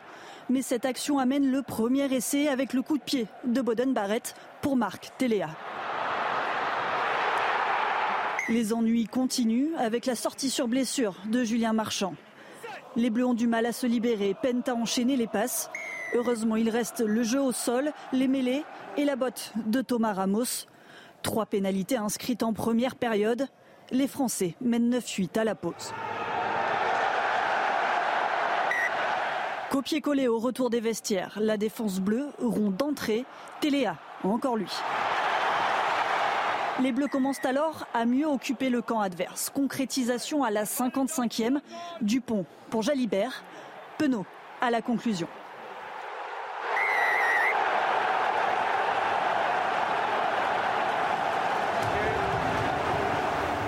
La France repasse devant et les Blacks se retrouvent à 14 après cette charge de Jordan sur Ramos. L'arrière qui donne de l'air au bleu avec deux nouvelles pénalités et son remplaçant Melvin Jaminet s'occupe de sceller la victoire tricolore. 27-13 pour l'équipe de France face à la Nouvelle-Zélande. Ce fut dur, très dur, mais les Bleus entrent dans la compétition par la grande porte. Vous avez profité de votre programme de choix avec Autosphère, premier distributeur automobile en France. Allez, restez avec nous dans quelques instants. On revient pour un nouveau journal. Le temps pour moi de remercier mes deux premiers invités, Michel Taub et Vincent Roy. Merci à vous. Deux autres commentateurs éditorialistes viendront euh, analyser avec moi toute l'actu. On parlera dans un instant de cette menace contre un proviseur d'un lycée à Clermont-Ferrand, euh, menace d'égorgement par un père de famille de 44 ans qui sera jugé fin octobre. Sa fille avait été exclue de l'établissement cette semaine en raison de sa tenue à caractère religieux. On en parle juste après la pause. À tout de suite programme avec Magnolia.fr. Changez votre assurance de prêt à tout moment et économisez sur Magnolia.fr, comparateur en assurance de prêt immobilier. Votre programme avec Lazerostop, votre spécialiste stop tabac proche de chez vous. Plus d'informations sur lazerostop.com. La météo de votre week-end avec Loïc Roosevelt. Loïc, une vague de chaleur exceptionnelle et surtout durable en ce début septembre. Bonjour Anthony, bonjour à tous. Oui, ces départements restent placés en vigilance orange canicule pour un épisode de forte chaleur tardif, exceptionnel, vous le disiez, pour un mois de septembre, Anthony. Ça se passe de la région centre-Val de Loire jusqu'à l'île de France. Alors ce matin, nous avons quelques nuages en altitude sur la façade ouest du pays. Au lever du jour, des grisailles dans l'extrême sud du golfe du Lion, mais aussi sur certaines plages de la Bretagne ou encore sur le Cotentin et sur le reste du territoire. Un ciel dégagé, un peu de vent d'autant modéré jusqu'à 50 km par heure qui ramène ces nuages dans l'extrême sud de la France. Au fil des heures, les grisailles matinales localisées vont se dissiper pour laisser place à un ciel dégagé. Le soleil sera simplement voilé pour les Bretons, mais aussi pour une partie de la Normandie. Ailleurs, toujours du ciel bleu, y compris pour l'île de Beauté. Vent d'autant dans le sud, modéré jusqu'à 50 km par heure. Grande douceur nocturne et une grande douceur également pour la matinée, avec souvent des valeurs minimales aux alentours des 20 degrés. 22 degrés pour Paris, c'est très élevé pour un mois de septembre. 10 degrés de moins au Puy-en-Velay, mais la station est en altitude. Naturellement, 21 degrés pour Bordeaux ou encore La Rochelle, Nice. C'est remarquable. C'est moins remarquable pour Nice nous sommes bien d'accord. Les températures maximales resteront très élevées, largement au-dessus des normales de saison. Plus de 35 degrés à l'ombre pour les régions centrales, dans Bourges, dans Nevers par exemple, dans la Nièvre, mais aussi pour Paris, 36 degrés, 36 également à Poitiers ou encore à Bordeaux. Des températures plus basses dans l'extrême sud, à Perpignan par exemple, avec le retour des entrées maritimes. Des nuages bas, Anthony. C'était votre programme avec Stop, votre spécialiste stop tabac proche de chez vous. Plus d'informations sur laserostop.com. C'était votre programme avec Magnolia.fr. Changez votre assurance de prêt à tout moment et économisez sur Magnolia.fr, comparateur en assurance de prêt immobilier. Ah bah oui, une équipe au complet ce matin avec euh, Loïc Roosevelt pour la météo, Marine Sabourin pour toute l'info, les JT, Harold Iman pour l'actualité internationale. Et nous ont rejoint sur ce plateau euh, mes deux éditorialistes euh, de cette heure, Joseph Touvenel, bonjour, directeur de la rédaction de Capital Social. Et bien sûr, vous le connaissez dans cette matinale week-end, c'est l'éternel Guillaume Bigot, politologue, qui est avec nous pour décrypter toute l'actualité. Bon réveil à ceux qui nous rejoignent. Sachez qu'on est déjà sur le pont depuis 6 euh, heures ce matin. Il n'est jamais trop tard pour se renseigner sur euh, euh, l'info. On est là pour vous délivrer tous les titres de votre journal de 7 heures. À la une, il aurait menacé d'égorger le proviseur d'un lycée de Clermont-Ferrand. Un père de famille de 44 ans sera jugé fin octobre. Sa fille avait été exclue de l'établissement cette semaine en raison de sa tenue à caractère religieux. L'homme a été placé en garde à vue puis relâché moins de 24 heures plus tard. Il risque 50 prisons et 70 000 euros d'amende. Des coups de feu qui ont retenti à Nice hier. Deux personnes connues des services de police ont été blessées, l'une d'entre elles grièvement. Encore une fois, il pourrait s'agir d'un règlement de compte. Vous entendrez la, la réaction du maire de la ville, Christian Estrosi. Le procès des manifestations euh, anti-bassines de Sainte-Soline, reporté à la fin du mois de novembre. Hier soir, les débats se sont euh, éternisés au tribunal de Niort, un tribunal surchauffé, transformé en, en tribune politique. Le reportage à suivre dans ce journal. Et puis le G20 qui démarre euh, aujourd'hui à New Delhi en Inde, cette réunion de familles dysfonctionnelles selon le patron de l'ONU. Les plus grandes économies du monde se réunissent pour surmonter leur division sur l'Ukraine ou encore le climat enfin les plus grandes économies euh, du monde, sauf deux, la Chine et la Russie, qui ne seront pas présentes cette année. L'éclairage à suivre avec Harold Iman sur ce plateau tout d'abord, comment ne pas commencer sur cette euh, victoire historique? Les Bleus qui ont reversé hier soir les All Blacks euh, au Stade de France 27 à 13. Ça n'était pas arrivé en Coupe du Monde marine depuis 2007. Oui, les joueurs de Nouvelle-Zélande ne s'étaient jamais inclinés lors d'un match de phase de poule d'une Coupe du Monde. L'équipe de France prend donc la tête du groupe A et peut se préparer sereinement pour la suite de la compétition en espérant remporter la Coupe du Monde le 28 octobre prochain. Écoutez ses supporters au micro de nos équipes hier soir. On gagne de la plus belle des manières, on est chez nous, on est avec euh, un stade magnifique, un public magnifique. Là, il faut aller au bout, on est chez nous, euh, ça se reproduira pas, je pense. Donc euh, là, il faut aller jusqu'au bout. C'est une belle revanche par rapport à la avant-dernière Coupe du Monde, donc on est très heureux d'avoir gagné ce soir. Émerveillement, on est très content, on est heureux, c'est la folie. Quoi. Quatre ans qu'on attendait ça, c'est géant. En plus, c'est un gros match, surtout la deuxième mi-temps, où on a bien défendu, on a été très actifs dans les rucks. Parfait, quoi, parfait. C'est fou, Marine Sabourin. On dirait pas que vous avez passé une nuit blanche. Nuit blanche, non, j'ai dormi une heure, on va dire, mais euh, voilà, c'était indispensable de suivre les Bleus, de les supporter, même s'il euh, y a eu quelques euh, moments de pression. Voilà, on a gagné, on les supporte jusqu'à la fin. Je suis pas sympa ce matin, je, balance un petit peu sur Marine. les privilèges de la jeunesse. Ouais. excellemment bien travaillé malgré un, faible sommeil. Guillaume Bigot, vous aussi, vous avez peu dormi Oui, mais ça se voit davantage, mais c'est pas grave. non, non, j'ai peu dormi, mais je regrette pas du tout parce que c'était un match vraiment exceptionnel. Ils ont, c'est un match, un match vraiment avec beaucoup de beaucoup de panache c'est quasiment la finale de 98 de ma jeunesse France-Brésil, mais pour démarrer, pour commencer. Donc on démarre vraiment parce qu'on a affronté l'équivalent du Brésil en rugby, les All Blacks. Euh, et, donc tout, tout, est permis et tout est possible et surtout le meilleur. Donc euh, vive, euh, vive les Bleus, vive la France. Joseph Touvenel, qu'est-ce qu'on en a pensé de ce match? Ah, Moi j'ai qu'un cri de toute façon, c'est Cocorico. Et c'était forcément un beau match puisque la France a gagné. Voilà. Après, le rugby, c'est vraiment un vrai sport. Je ne parlerai pas d'autres sports où, ça court après un ballon, vous savez, un peu rond. Ah, bah, et où quand un, joueur tombe par euh, terre, il fait 15 roulades en criant. je préfère le rugby. C'est un joueur italien de foot, de, Allez, c'était bien pour commencer le journal. Ça nous met en condition parce que bon, le reste de l'actu, on va pas se mentir, est pas forcément très réjouissant. Mais bon, c'est normal. On est là aussi pour décrypter, analyser cette actu avec vous. Ces tensions toujours euh, autour de l'interdiction de la baya dans les écoles et déjà un incident très inquiétant à déplorer à Clermont-Ferrand. Un proviseur menacé de mort par le père d'une élève il avait refusé euh, l'accès de la jeune fille à, l'établissement en raison de sa tenue. Le père de 44 ans a été placé en garde à vue, puis remis en liberté hier après-midi. Oui, les termes rapportés par le proviseur sont d'ailleurs très violents. Il parle d'une menace d'égorgement selon la magistrate. Des propos réfutés par le père de la jeune fille. Le reportage de Sébastien Bendotti avec le récit d'Augustin Donadieu. Moins de 24 heures après son placement en garde à vue, le père qui a menacé de mort le proviseur de sa fille a été relâché hier après-midi. Placé sous contrôle judiciaire avec un suivi social, il a l'interdiction d'entrer en contact avec les victimes et de se présenter aux abords des établissements scolaires où était scolarisée sa fille. Plus tôt dans la journée, le ministre de l'Éducation nationale, alors en déplacement à Lyon, s'est exprimé. Ce sont euh, des menaces qui sont extrêmement choquantes. J'ai eu hier euh, le proviseur au téléphone. Je, évidemment, euh, je lui ai assuré tout mon soutien, celui du gouvernement, de l'État et plus globalement, je crois, de nos concitoyens face à ces menaces qui sont inadmissibles et inqualifiables.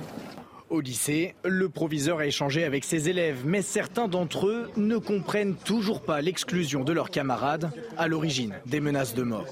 Sa tenue, c'était pas chipaba du tout. Je peux la porter, euh, une jeune fille non voilée peut la porter aussi euh, sans que, que ce soit pour autant une, une abaya. Sa tenue, euh, ça n'a rien à voir normalement.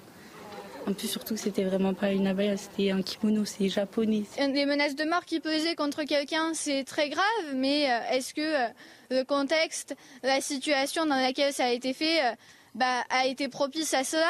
Le père de famille de 44 ans est poursuivi pour menace en vue d'intimidation d'une personne chargée d'une mission de service public. Le proviseur, lui, a été placé sous protection renforcée. Et ces menaces à l'encontre de ce proviseur vous inquiètent-elles? Vous nous avez donné votre avis, écoutez vos réponses.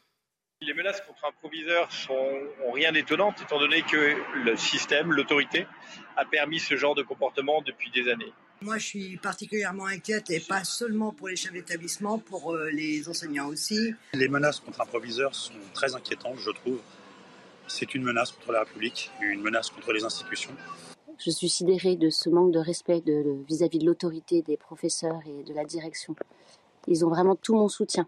Ce n'est pas possible et c'est très très inquiétant pour l'avenir de notre histoire. Quand on va à l'école, on ne va pas à l'école pour se battre contre les proviseurs ou les inspecteurs ou qui que ce soit. On y va pour apprendre, à leur respecter, et nous sommes en direct avec Kevin Bossuet, professeur d'histoire. Bonjour Kevin Bossuet, vous êtes souvent avec nous en, Bonjour, plateau pour commenter effectivement euh, les questions euh, d'éducation et, de jeunesse. Euh, j'ai envie de dire menace très inquiétante, mais finalement pas si surprenante. C'était prévisible ce qui s'est passé à Clermont-Ferrand. En effet, c'est une menace euh, qui est euh, grave, qui est dramatique, mais en effet, ce n'est pas surprenant puisque cela fait plusieurs années que les chefs d'établissement ou les professeurs sont menacés. Je me souviens, par exemple, qu'en juin 2022, il y a une CPE qui été menacée parce qu'elle avait refusé de faire entrer dans une salle d'examen, hein, c'était lors du baccalauréat, une femme voilée et son nom avait été euh, lâché en pâture sur les réseaux sociaux. Elle avait été menacée de mort. Il y a quelques mois, il y a eu également le même cas euh, dans un lycée euh, de l'Essonne où on avait menacé euh, un professeur de lui faire une Samuel Paty. En tout cas, il y a quelque chose qui est bien, c'est qu'aujourd'hui, on prend conscience que les personnels de l'éducation nationale sont en première ligne, que les personnels de l'éducation nationale doivent affronter l'entrisme islamiste et c'est vrai qu'on est menacé au quotidien et aujourd'hui, on a l'impression d'être soutenu parce qu'il y a un ministre qui soutient directement les professeurs et les chefs d'établissement en première ligne, ce qui n'était pas forcément toujours le cas sous Papendiaï ou alors on n'en avait pas forcément confiance. Là, Gabriel Attal a décidé véritablement de faire de la défense des valeurs républicaines une priorité, du respect de la laïcité une priorité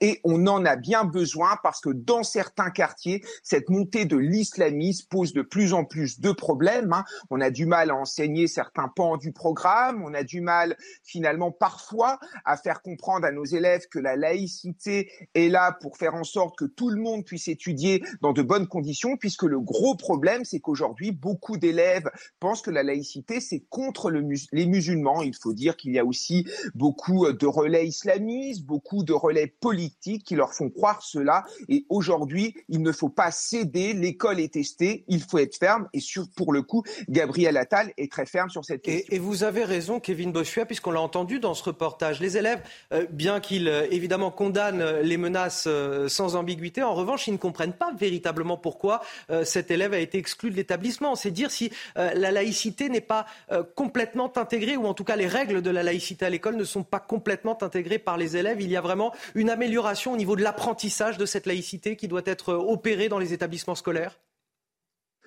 Bien sûr, il faut faire preuve de pédagogie, il faut faire prendre conscience aux élèves que la laïcité, ce n'est pas contre les religions, mais c'est justement l'acceptation des religions, mais il faut faire en sorte que ces religions, finalement, ne doivent pas être visibles pour qu'on puisse vivre ensemble, pour qu'on puisse, finalement, cohabiter euh, dans la même classe. Et moi, ce qui m'inquiète, si vous voulez, c'est que parfois, on a bourré euh, le mou euh, des collégiens et des lycéens en leur faisant croire que la laïcité était islamophobe et ce qu'il y a de plus euh, vraiment très inquiétant, c'est qu'il y a une partie euh, du personnel de l'éducation nationale, certes très minoritaire, mais des professeurs d'extrême gauche qui entretiennent l'idée que finalement les mesures en faveur de la laïcité seraient islamophobes. Regardez ce qui s'est passé dans un lycée à Stein en Seine-Saint-Denis, où vous avez quand même des enseignants qui ont fait grève pour protester contre l'interdiction euh, de l'abaya au sein de l'école de la République en criant à l'islamophobie. Comment des personnes personnels de l'éducation nationale qui sont censés enseigner la laïcité, qui sont censés faire appliquer la laïcité, peuvent-ils être contre la laïcité? Comment des personnels de l'éducation nationale peuvent nous faire croire que l'éducation nationale serait islamophobe alors que l'éducation nationale accueille tous les élèves, quelles que soient leurs origines sociales, leurs origines ethniques ou quelle que soit leur religion. Merci, Il y a un vrai problème en ce domaine. Merci à vous, Merci, Kevin Bossuet. Je le rappelle, vous êtes euh, professeur d'histoire. Je vous ferai réagir autour de la table dans le journal de 7h30, puisqu'on évoquera encore une fois euh, cette question de la baïa dans l'école et ces menaces proférées. Surtout savoir euh, si les sanctions doivent être lourdes. Aujourd'hui, je le rappelle pour information, mais cet homme risque, pour ces menaces proférées à l'encontre d'un proviseur, 50 ans de prison et 70 000 euros d'amende. On en reparlera ensemble tout à l'heure. Hier à Nice, euh, deux personnes ont été euh, blessées par des coups de feu dans le quartier sensible des Moulins. Les deux victimes âgées euh, d'une vingtaine d'années, connues des services de police, sont désormais entre les mains de la police judiciaire. Oui, l'une d'entre elles, dans un état grave, a été touchée par plusieurs tirs. La seconde a été blessée à la cuisse. Il pourrait s'agir d'un règlement de compte. Christian Estrosi, le maire de Nice, était au micro de Franck Trivio. Il appartiendra à la police judiciaire et au parquet de déterminer quel était le mobile réel mais euh, on sait d'ores et déjà qu'il euh, s'agit de deux personnes déjà identifiées pour des faits de violence avérés qui ont été blessées et par balle et par arme blanche et qui ont pris la fuite avec euh, leur véhicule, à la fois par la voie Matisse, puis ensuite en sortant et en prenant des contresens avant de finir leur course sur poursuite. 7h15 sur CNews, le rappel de l'actualité avec vous Marine.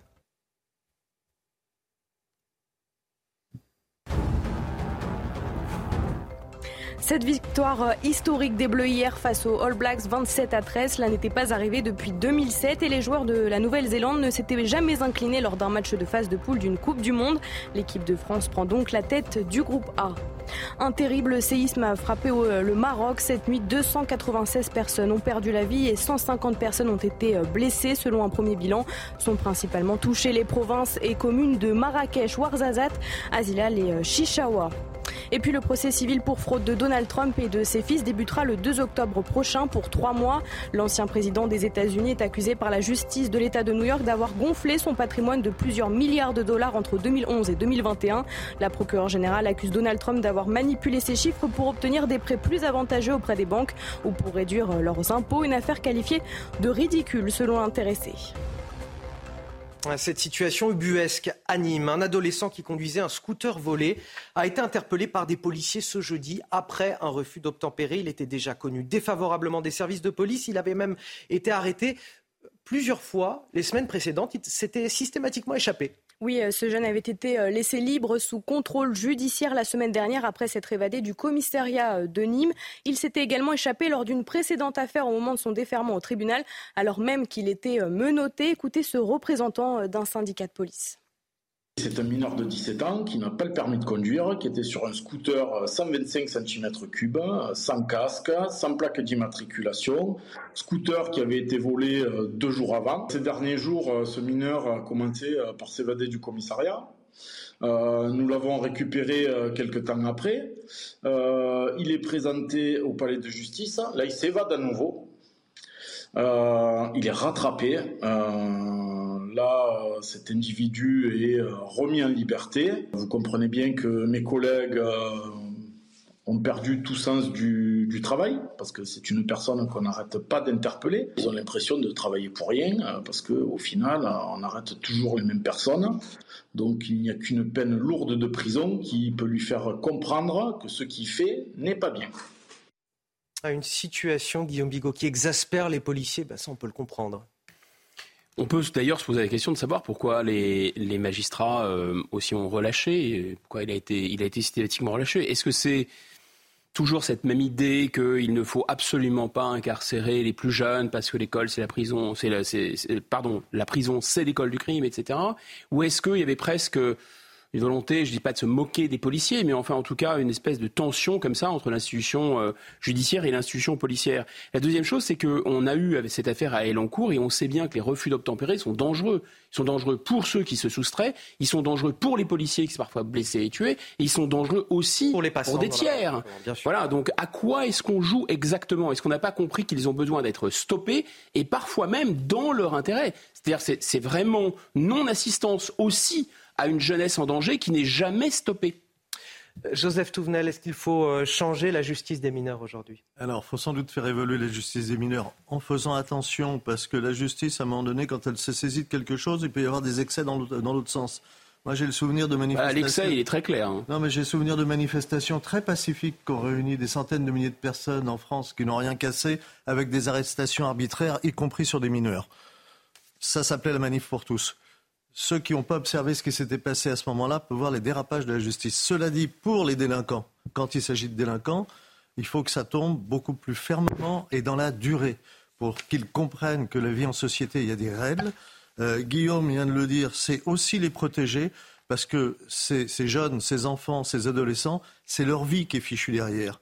Quand je refuse toutes les règles de la société, à un moment donné, c'est ma vie que je mets en cause. Ces gamins, que vont-ils devenir? Quel, avenir ils ont devant eux Si on n'intervient pas et si on ne regarde pas ce qui se passe au point de vue éducatif aussi, eh ben, ils vont dans le mur et la société va dans le mur. Allez, un mot de l'actualité internationale. C'est aujourd'hui que démarre le G20 à New Delhi, en Inde, une réunion de famille dysfonctionnelle selon les, les propres mots euh, du chef de l'ONU, Antonio Guterres. Oui, alors que le président américain Joe Biden est déjà arrivé, deux chefs d'État manqueront à l'appel. Il s'agit de Vladimir Poutine et Xi Jinping. Harold Iman, après le sommet euh, des BRICS, les pays émergents le mois dernier, qui a semblé consacrer euh, la puissance chinoise, est-ce que le fait que Xi Jinping ne soit pas là montre une faiblesse de la part de la Chine? Absolument. Xi Jinping, lui, avait réussi à dominer le sommet des BRICS à Johannesburg. Il a fait entrer six nouveaux pays. Iran, Argentine, Égypte, Éthiopie, Arabie saoudite, Émirats arabes unis, euh, contre l'avis du Premier ministre indien Narendra Modi. Donc là, vous avez la carte du G20 avec euh, ces pays en rouge qui sont euh, également des pays du, des, des, BRICS. Ils sont imbriqués l'un dans l'autre, mais voilà, rien ne va plus entre l'Inde et la Chine.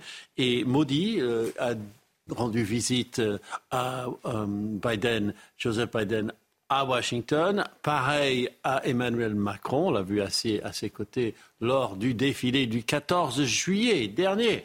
Donc, euh, il prend une espèce de tournant pro-occidental. Et donc, euh, Vladimir Poutine, lui, n'a pas pu venir, puisqu'évidemment, il est sous le coup d'un mandat d'arrêt international. Et puis, euh, Xi Jinping, eh bien, c'est un peu le mystère. Mais voilà, il y a de l'eau dans le gaz entre ces deux-là. Et Modi va sans doute réussir à obtenir des communiqués conjoints sans vraiment la participation de la délégation chinoise ou russe. Allez, vous restez tous avec moi sur ce plateau dans quelques minutes. On reviendra pour commenter euh, cette affaire, ce trafic de drogue qui tourmente les habitants de la ville de Colombes dans les Hauts-de-Seine, des habitants très inquiets pour leurs enfants. À quand une balle perdue Voilà ce qu'ils nous disent aujourd'hui. Notre reportage, nos équipes se sont rendues sur place. Ce sera à suivre dans votre journal de 7h30. La matinale week-end, bienvenue à ceux qui nous rejoignent. C'est avec euh, Marine Sabourin pour les JT, Harold Iman pour l'actualité internationale, Joseph Touvenel et Guillaume Bigot pour décrypter, analyser ensemble toute l'actualité. Voici les titres de votre journal. À la une, à quand une balle perdue C'est l'inquiétude formulée euh, par les habitants d'une cité de Colombes dans les Hauts-de-Seine. Impuissants, ils voient le trafic de drogue s'installer progressivement et durablement dans leur quartier. On vous propose ce matin une plongée dans leur quotidien de plus en plus inquiétant, de plus en plus difficile avec le reportage de nos équipes qui se sont rendues sur place. Un campement de mineurs isolés s'est installé en plein cœur de Nice, des jeunes migrants installés à même le sol, une situation qui perdure depuis plusieurs semaines et pour laquelle la ville et le département ne cessent de se renvoyer la balle. Les images à suivre. Premier anniversaire de la mort d'Elisabeth II et du règne de Charles III par conséquent. Le nouveau roi qui semble convaincre les Britanniques, même s'ils sont euh, nostalgiques de leur reine. Le bilan de cette première année si particulière avec notre correspondante à Londres, Sarah Menaille. Et puis nous reviendrons évidemment sur cette victoire historique des Bleus hier face aux All Blacks. Les joueurs de la Nouvelle-Zélande n'avaient jamais perdu de leur histoire euh, en, en, début de Coupe du Monde. Retour sur ce match de gala qui a tenu toutes ses promesses dans notre journal des sports.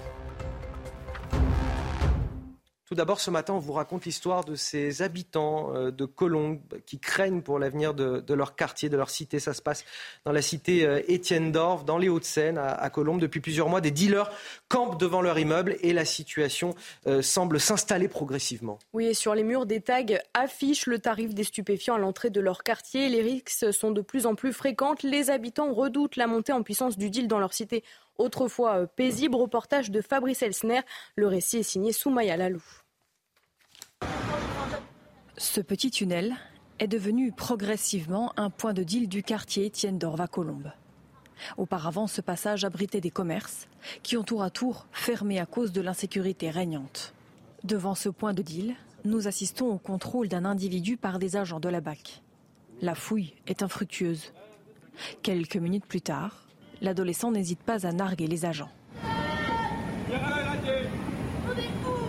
En avril dernier, à quelques mètres de là, des coups de feu tirés en bas d'un immeuble avaient secoué le quartier. Là, on a entendu deux balles, deux coups de feu euh, simultanément. Et euh, mon premier réflexe, je suis tout de suite rentrée chez moi. Je me souviens, euh, j'ai mon corps qui tremblait. Le maire reconnaît une dégradation grandissante et récente des conditions de vie du quartier.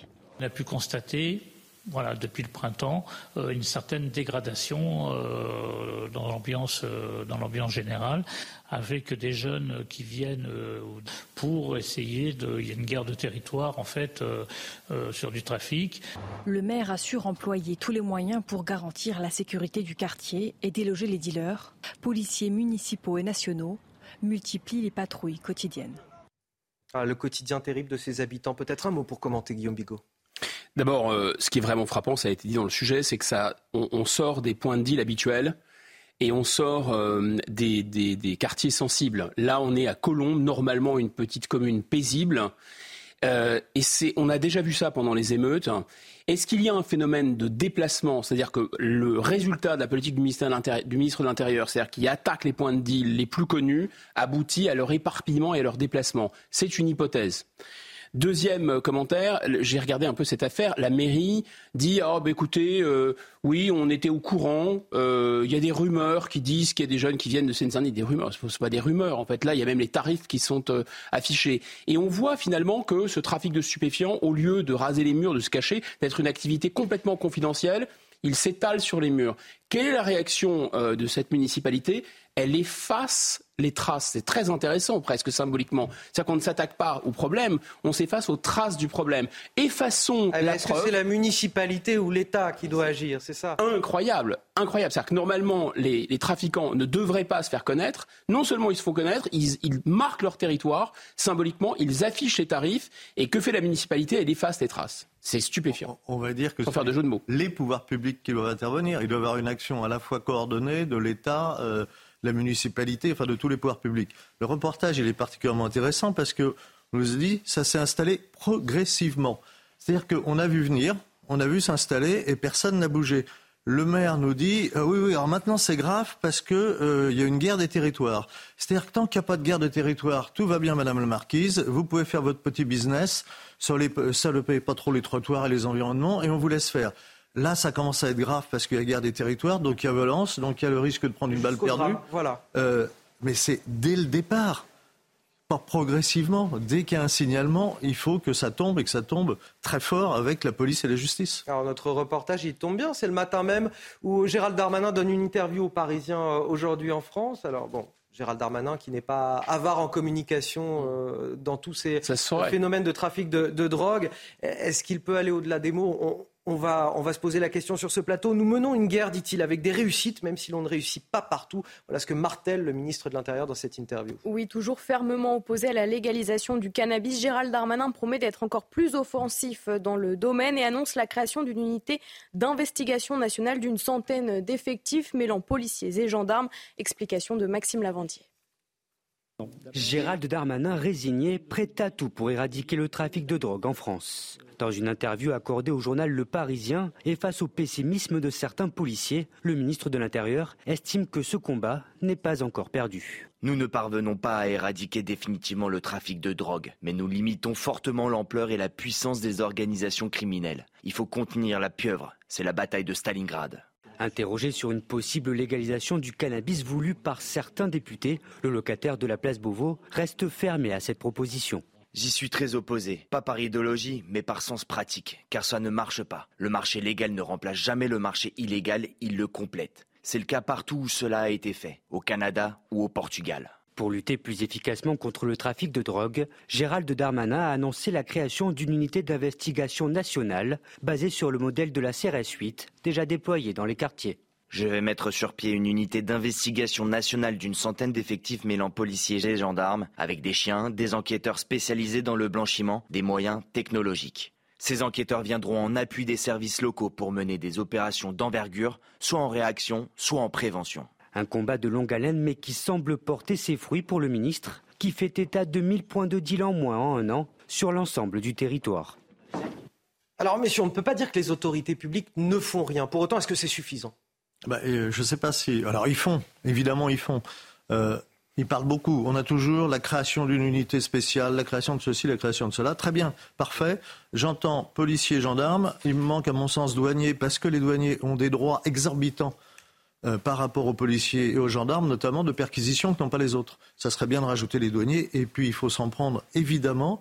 alors, on parle de blanchiment, parce que le deal, c'est de l'argent.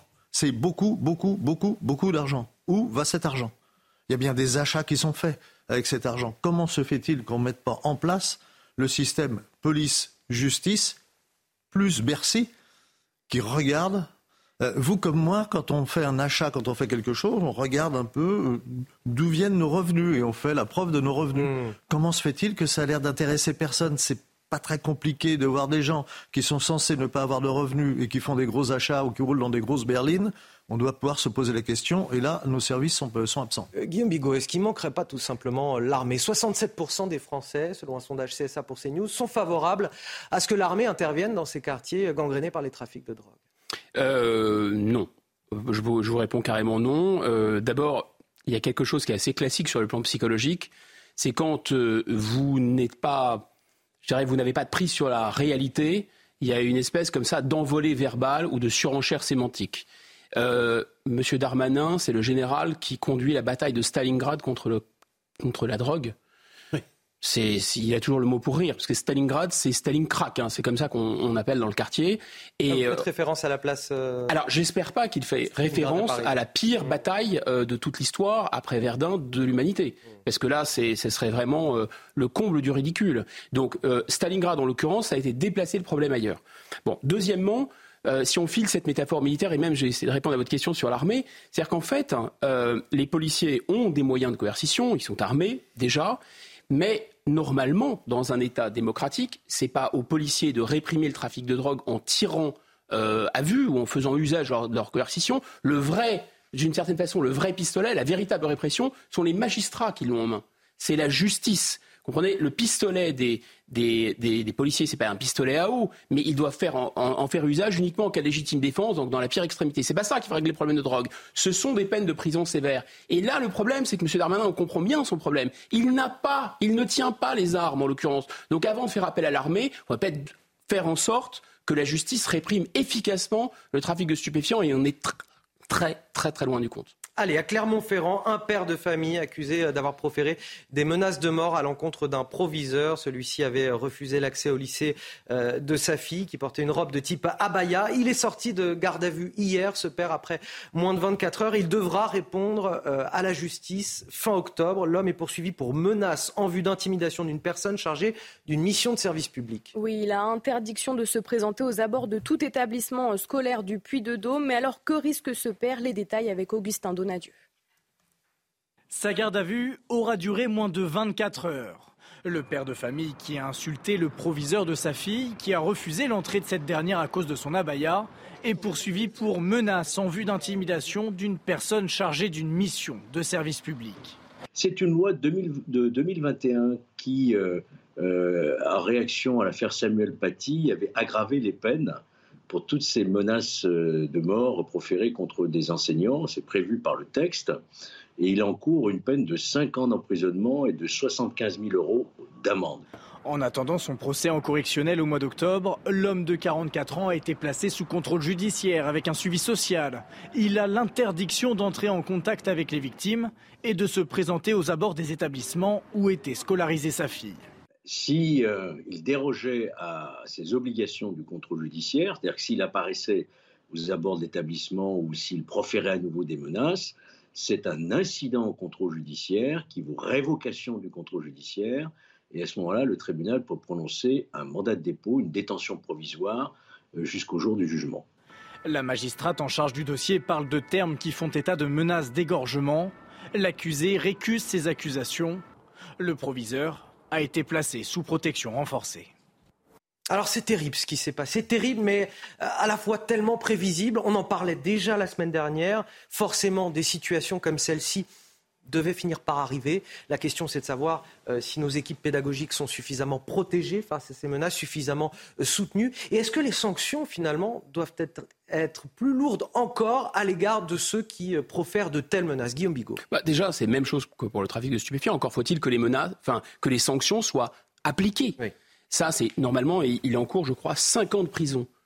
Mais il a eu le même traitement que les deux policiers qui ont été percutés accidentellement à Elancourt par euh, la motocross. C'est-à-dire qu'il a été en garde à vue et il a été relâché de sa garde à vue. Soyons sérieux. Là, j'entendais Kevin Bossuet qui parlait de CPE menacé, mais c'est pas CPE menacé. On est dans un pays dans lequel un professeur a été décapité dans la rue mm. après avoir subi ce genre de menaces. Et là, on est testé par quelque chose qui est très distinct c'est on est testé par l'islamisme. L'islamisme n'est pas le djihadisme. Le djihadisme, c'est du terrorisme, c'est vraiment faire couler le sang. Mais ça existe, heureusement, c'est très, très peu répandu, mais ça existe. Là, il y a une manifestation, non pas d'islamisme, mais une manifestation de, de velléité djihadiste. Pour moi, c'est le parquet antiterroriste.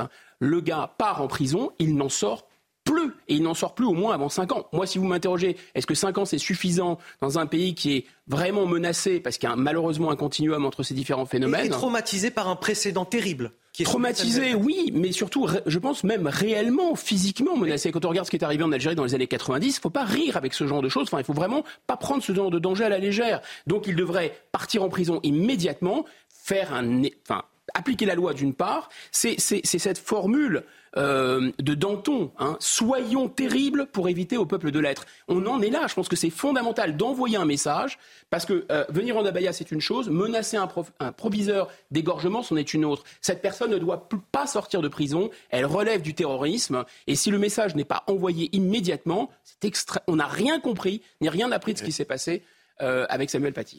Ce qui m'a frappé, c'est la faible durée de la garde à vue. Dans ce cas présent, la garde à vue déjà aurait pu durer beaucoup plus longtemps parce qu'on rejoint une menace terroriste. C'est la vie sur quelqu'un, enfin, la, vie sur une personne, c'est aussi le traumatisme de la famille. Parce que euh, ce proviseur, il, a une famille, il y a des gens qui l'aiment et qui l'aiment, euh, qui aujourd'hui vivent dans la peur de ce qui peut se produire. Il faut qu'on ait conscience de ça. Et puis c'est aussi tester notre société. C'est vraiment l'islamisme qui monte. Alors là, il y a une pointe. Il y en a un qui, qui menace et, ils observent. Et moins on est ferme, plus ils avancent. Et derrière, il y a un autre danger qu'on a entendu tout à l'heure, c'est de confondre toutes les religions. Moi, ça a tendance à m'agacer qu'on dise c'est les religions. C'est pas les religions. J'ai pas, j'ai pas entendu euh, qu'il y avait euh, des prêtres qui appelaient euh, au djihad. J'ai pas entendu qu'il y avait des rabbins qui appelaient à faire des attentats. C'est pas toutes les religions. C'est une partie d'une religion. C'est l'islamisme. C'est l'islamisme, qui est d'ailleurs pas non plus l'ensemble de l'islam. Donc arrêtons de dire les religions parce qu'on mêle tout le monde. Non c'est l'islamisme qui est un véritable danger pour la France. Il faut faire d'amalgame d'aucun côté. c'est pas l'islamisme, c'est le djihadisme. c'est l'islamisme par la voie armée. Un campement de mineurs isolés s'est installé en plein cœur de Nice dans des conditions euh, indignes. C'est ce que dénonce la mairie. Oui, une situation qui perdure depuis plusieurs semaines et pour laquelle la ville et le département ne cessent de se renvoyer la balle. Une passe d'armes racontée par Franck Trivio et Clémence Barbier. Aux abords de la caserne au Var à Nice, une dizaine de mineurs isolés errent depuis plusieurs jours. Ils attendent d'être pris en charge par la collectivité. La mairie, de son côté, dénonce une défaillance de la part du département. Quand elles sont majeures, j'attends qu'elles soient reconduites à la frontière. Lorsqu'elles sont mineures, la loi prévoit une prise en charge départementale et je constate que les moyens sont insuffisants et que c'est c'est ma police municipale, c'est les services sociaux de la ville qui sont en première ligne, ce qui est totalement inacceptable. Pour Éric Ciotti, député des Alpes-Maritimes, c'est l'État qui n'assume pas ses responsabilités. Nous avons déposé une proposition de loi pour que l'État euh, prenne en charge ce qui relève non pas de la protection de l'enfance, mais euh, euh, d'une politique migratoire. Puisqu'aujourd'hui, on voit de plus en plus qu'il y a aussi la question de l'évaluation de ces personnes. Beaucoup ne sont pas mineurs. Il y a des mineurs, mais tous ne sont pas mineurs. Selon la mairie de Nice, le nombre de mineurs non accompagnés a doublé en un an dans le département des Alpes-Maritimes. Allez, le rappel de l'actualité à 7h45, c'est signé Marine. Ces tensions autour de l'interdiction de l'abaya à l'école est déjà un incident très inquiétant à déplorer à Clermont-Ferrand. Un proviseur a été menacé de mort par le père d'une élève à qui il avait refusé l'accès à l'établissement en raison de sa tenue. Le père de 44 ans a été placé en garde à vue puis remis en liberté hier après-midi. Six mois après la manifestation violente de Sainte-Soline en mars dernier, neuf militants anti-bassines comparaissaient hier au tribunal correctionnel de York pour participation ou organisation à une manifestation interdite. Des dizaines de personnes s'étaient réunies pour soutenir les, les anti-méga-bassines et notamment plusieurs personnalités comme Sophie Binet, secrétaire générale de la CGT, ou encore Marine Tondelier, secrétaire nationale d'Europe Écologie Les Verts. Et puis ce terrible séisme qui a frappé le Maroc cette nuit, 296 personnes ont perdu la vie et 150 ont été euh, blessées selon un premier bilan. Sont principalement touchées les provinces et communes de Marrakech, Ouarzazate, Azilal et Je ne suis pas britannique, mais qu'est-ce que ça passe vite quand même? Déjà un an depuis euh, la mort de la reine Elisabeth II. Évidemment, elle reste toujours euh, très présente dans, les esprits et, les cœurs des Britanniques. Oui, nous nous souvenons avec beaucoup d'affection de sa longue vie, de ses services dévoués, de tout ce qu'elle a représenté avec beaucoup, euh, pour beaucoup d'entre nous, a déclaré son fils dans un message enregistré. Son fils qui fête son premier anniversaire de règne. Alors un an après, quel bilan sans Elisabeth II, mais avec Charles III Explication de notre correspondante à Londres, Sarah Menaille. C'est une première année de règne qu'on peut qualifier de réussie et surtout une transition en douceur pour Charles III par rapport au règne, au long règne de sa défunte mère Elisabeth II. Alors, selon un récent sondage mené ici au Royaume-Uni, Charles III et son épouse Camilla auraient convaincu les deux tiers des Britanniques. Un succès populaire qui s'explique par la discrétion du nouveau roi. Un roi qui a su faire le dos rond face aux attaques notamment de son cadet, le prince Harry, et de son épouse euh, Meghan Markle.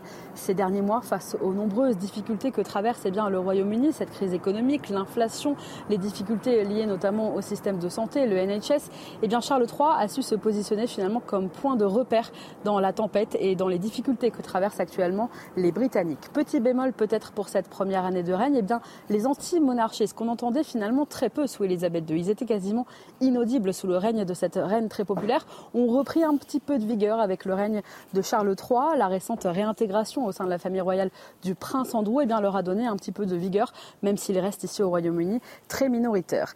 Alors souvenez-vous, pour sa première visite officielle en tant que nouveau souverain, le roi Charles III avait choisi la France, ce pays qu'il aime tant, mais sa visite au mois de mars avait dû être reportée pour des raisons de sécurité, hein, en plein mouvement social contre la réforme des retraites. Charles III euh, viendra finalement en France pour y rencontrer notamment Emmanuel Macron du 20 au 22 septembre prochain. Une visite qui sera partagée entre la capitale Paris et Bordeaux.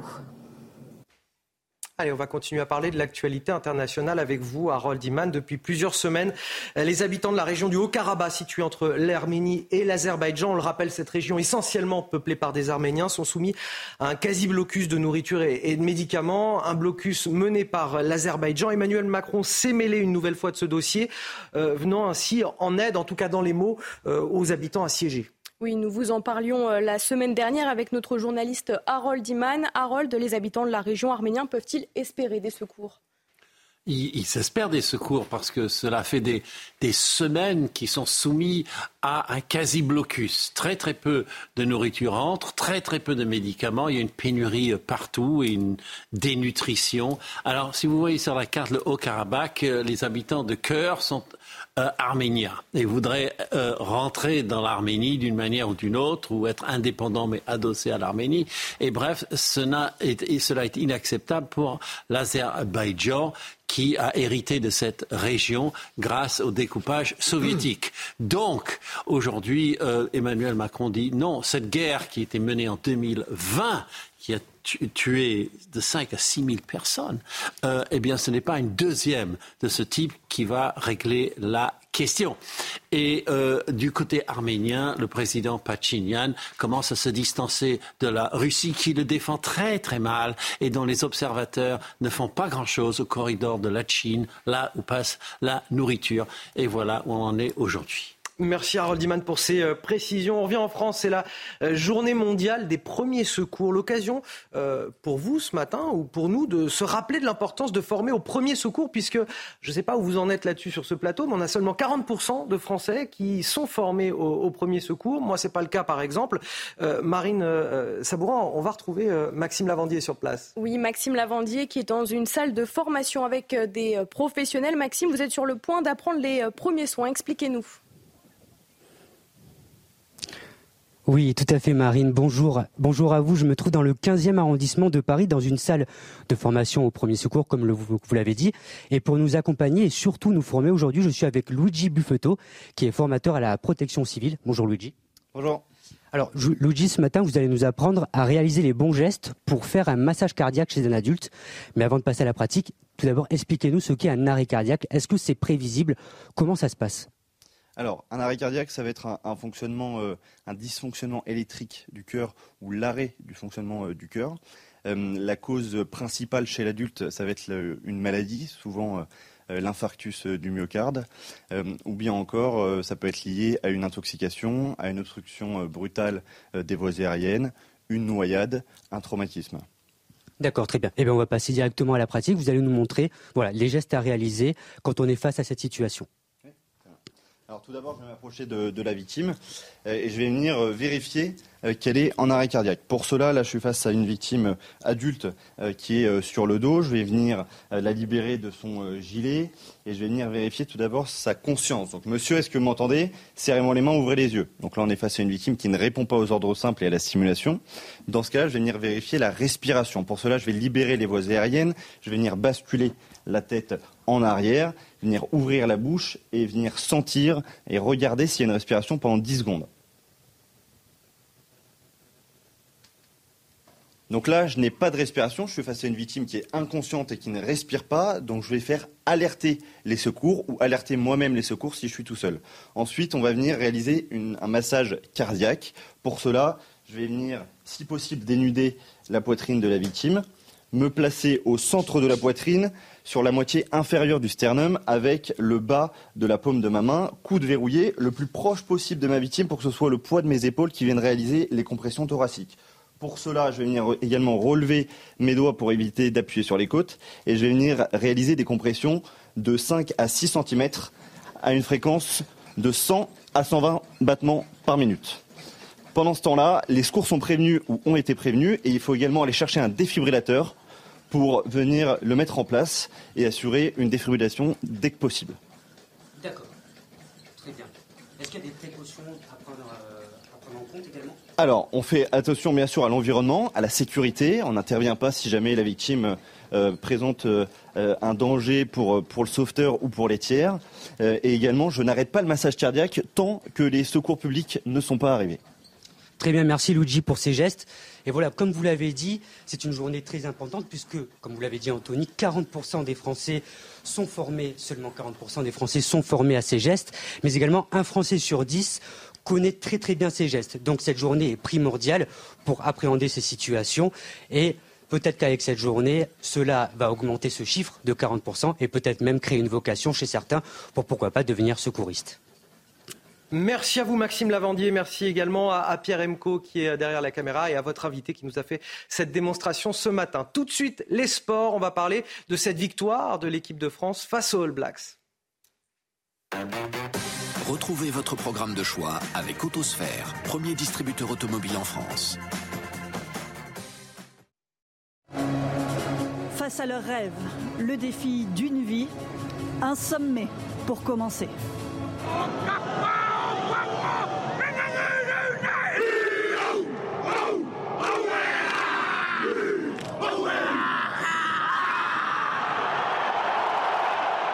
Comment refroidir un stade de France bouillant? Les Blacks ont la solution. Percé de Yohanné dès la deuxième minute, rattrapé par Penaud. Mais cette action amène le premier essai avec le coup de pied de Boden Barrett pour Marc Téléa. Les ennuis continuent avec la sortie sur blessure de Julien Marchand. Les Bleus ont du mal à se libérer, peinent à enchaîner les passes.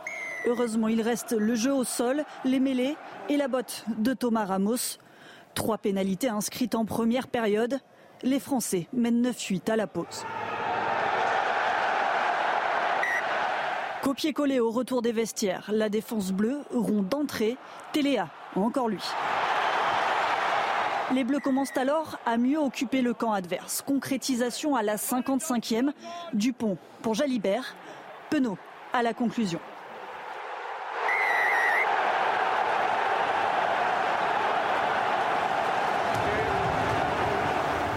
La France repasse devant et les Blacks se retrouvent à 14 après cette charge de Jordan sur Ramos. L'arrière qui donne de l'air au bleu avec deux nouvelles pénalités et son remplaçant Melvin Jaminet s'occupe de sceller la victoire tricolore. 27-13 pour l'équipe de France face à la Nouvelle-Zélande. Ce fut dur, très dur, mais les Bleus entrent dans la compétition par la grande porte. Vous avez profité de votre programme de choix avec Autosphère, premier distributeur automobile en France. Votre matinale week-end se poursuit dans quelques instants. Vous restez avec nous, bien évidemment. Le temps pour moi de remercier Joseph Touvenet, directeur de la rédaction de Capital Social. Guillaume Bigot, vous restez avec moi. On parlera dans quelques minutes de ce proviseur menacé par le père d'une élève euh, dans un lycée de, Clermont-Ferrand, parce que ce proviseur avait refusé euh, l'accès de cette élève à, l'établissement. Elle portait une tenue de type abaya. On en parle juste après la pause. À tout de suite. Programme avec Magnolia.fr. Changez votre assurance de prêt à tout moment et économisez sur Magnolia.fr, comparateur en assurance de prêt immobilier. Votre programme avec Lazerostop, votre spécialiste stop tabac proche de chez vous. Plus d'informations sur lazerostop.com. La météo de votre samedi, c'est avec euh, Loïc Roosevelt. Bonjour euh, Loïc, tout d'abord, euh, cette canicule qui n'en finit plus, qui s'installe durablement bonjour Anthony, bonjour à tous. Effectivement, 14 départements restent placés en vigilance orange canicule. De la région centre-Val de Loire à l'île de France, comme vous allez le voir, pour un épisode tardif, exceptionnel pour un mois de septembre. La canicule qui va prendre fin début de semaine prochaine. En attendant, vous avez un soleil simplement voilé, le plus souvent sur la façade ouest du territoire. Quelques grisailles dans l'extrême sud du golfe du Lion, mais aussi sur le nord de la Bretagne ou encore sur une partie du Calvados, sur certaines plages. Et vous voyez le vent d'autant qui souffle modérément, qui nous apporte cette grisaille dans le sud. Ailleurs, vous avez un ciel dégagé. Les grisailles matinales vont se dissiper au fil des heures pour laisser place au soleil dans l'extrême sud, mais aussi sur le nord-ouest. Le soleil sera simplement voilé pour les Bretons ou encore pour le Cotentin. Une impression très lumineuse, vraiment des conditions agréables. De la chaleur en revanche et dès le matin, des valeurs minimales élevées régulièrement, des températures aux alentours des 20 degrés. 22 degrés observés au lever du jour dans Paris. C'est exceptionnel pour un mois de septembre. 12 degrés seulement en altitude au Puy-en-Velay, comptez 18 à Dijon, même température dans Rennes, 21 à La Rochelle ou encore du côté de Bordeaux et des maximales très élevées largement au-dessus des normales de saison. On va dépasser souvent les 35 degrés à l'ombre jusqu'à 37 degrés prévus localement, 36 dans Bourges, même température dans la capitale ou encore pour Poitiers et Bordeaux. Très bon week-end à tous. C'était votre programme avec Lazerostop, votre spécialiste stop tabac proche de chez vous. Plus d'informations sur laserostop.com. C'était votre programme avec Magnolia.fr. Changez votre assurance de prêt à tout moment et économisez sur Magnolia.fr, comparateur en assurance de prêt immobilier. Et bon réveil à tous après cette euh, chaude nuit de l'info, de l'analyse, des débats. C'est la promesse de la matinale week-end je peux accomplir grâce à Marine Sabourin pour les sur ce plateau, grâce à Guillaume Bigot bien évidemment, et grâce à Arnaud Benedetti qui nous a rejoint sur ce plateau, rédacteur en chef de la revue politique et parlementaire. Merci d'être avec nous ce matin. Je ne peux pas résister euh, à commencer avec euh, cette victoire historique des Bleus face aux All Blacks hier au Stade de France, 27 à 13 pour l'ouverture de cette Coupe euh, du Monde de rugby. Ce n'était pas arrivé d'ailleurs en Coupe du Monde depuis 2007. Oui, les joueurs de euh, Nouvelle-Zélande ne s'étaient jamais inclinés lors d'un match de phase de poule d'une Coupe du Monde. L'équipe de France prend donc la tête du groupe A et peut se préparer sereinement pour la suite de la compétition en espérant remporter la Coupe du Monde le 28 octobre prochain. Écoutez ses supporters au micro de nos équipes hier soir. On gagne de la plus belle des manières, on est chez nous, on est avec euh, un stade magnifique, un public magnifique. Là, il faut aller au bout, on est chez nous, euh, ça se reproduira pas, je pense. Donc euh, là, il faut aller jusqu'au bout. C'est une belle revanche par rapport à la avant-dernière Coupe du Monde. Donc on est très heureux d'avoir gagné ce soir. Émerveillement, on est très content, on est heureux, c'est la folie. Quoi. Quatre ans qu'on attendait ça, c'est géant. En plus, un gros match, surtout la deuxième mi-temps, où on a bien défendu, on a été très actifs dans les rucks. Parfait, quoi, parfait. Bon, c'est très sympa cette ferveur populaire. Moi, je dois admettre que je dormais puisque je me lève en plein milieu de la nuit pour préparer la matinale. Mais Guillaume Bigot, vous l'avez vu ce matin. Ah oui, c'est pas ce que vous avez raté. Non, on a démarré vraiment en fanfare. Euh, on a broyé du Blacks, on pourrait dire. Voilà, on a un peu commencé aussi par manger notre pain noir parce que euh, les All Blacks, c'est quand même une équipe mythique hein, qu'on n'avait pas battue depuis 2007, euh, c'est ça, Marine? Exactement, 2007 en Coupe du Monde. En Coupe du Monde. Donc, et on l'a fait en plus avec panache, en retournant la situation. Donc là, on a, ça, ça démarre très très bien. C'est extrêmement encourageant. Voilà pour le sourire de ce début de journal. Maintenant, on va passer à ces tensions, toujours autour de l'interdiction de la baya dans les écoles. Et déjà un incident évidemment très inquiétant à, déplorer à Clermont-Ferrand. Un proviseur menacé de mort par le père d'une élève. Il avait refusé euh, l'accès de la jeune fille à l'établissement en raison de sa tenue. Ce père de 44 ans a été placé en garde à vue, puis remis en liberté hier après-midi. Oui, les termes rapportés par le proviseur sont d'ailleurs très violents. Il parle d'une menace d'égorgement selon la magistrate, propos réfutés par le père de la jeune fille. Le reportage de Sébastien Bendotti avec le récit d'Augustin Donadieu. Moins de 24 heures après son placement en garde à vue, le père qui a menacé de mort le proviseur de sa fille a été relâché hier après-midi. Placé sous contrôle judiciaire avec un suivi social, il a l'interdiction d'entrer en contact avec les victimes et de se présenter aux abords des établissements scolaires où était scolarisée sa fille. Plus tôt dans la journée, le ministre de l'Éducation nationale, alors en déplacement à Lyon, s'est exprimé. Ce sont euh, des menaces qui sont extrêmement choquantes. J'ai eu hier le proviseur au téléphone. Je, évidemment, je lui ai assuré tout mon soutien, celui du gouvernement, de l'État et plus globalement, je crois, de nos concitoyens face à ces menaces qui sont inadmissibles et inqualifiables. Au lycée, le proviseur a échangé avec ses élèves, mais certains d'entre eux ne comprennent toujours pas l'exclusion de leurs camarades à l'origine des menaces de mort. Sa tenue, c'était pas Chipabaye du tout. Je peux la porter, euh, une jeune fille non voilée peut la porter aussi euh, sans que, que ce soit pour autant une, abaya. Sa tenue, euh, ça n'a rien à voir normalement. En plus, surtout, c'était vraiment pas une abaya, c'était un kimono, c'est japonais. Les menaces de mort qui pesaient contre quelqu'un, c'est très grave, mais euh, est-ce que euh, le contexte, la situation dans laquelle ça a été fait, euh, bah, a été propice à cela? Le père de famille de 44 ans est poursuivi pour menace en vue d'intimidation d'une personne chargée d'une mission de service public. Le proviseur, lui, a été placé sous protection renforcée. Et ces menaces à l'encontre de ce proviseur vous inquiètent-elles? Vous nous avez donné votre avis, écoutez vos réponses. Les menaces contre un proviseur sont rien d'étonnant, étant donné que le système, l'autorité, a permis ce genre de comportement depuis des années.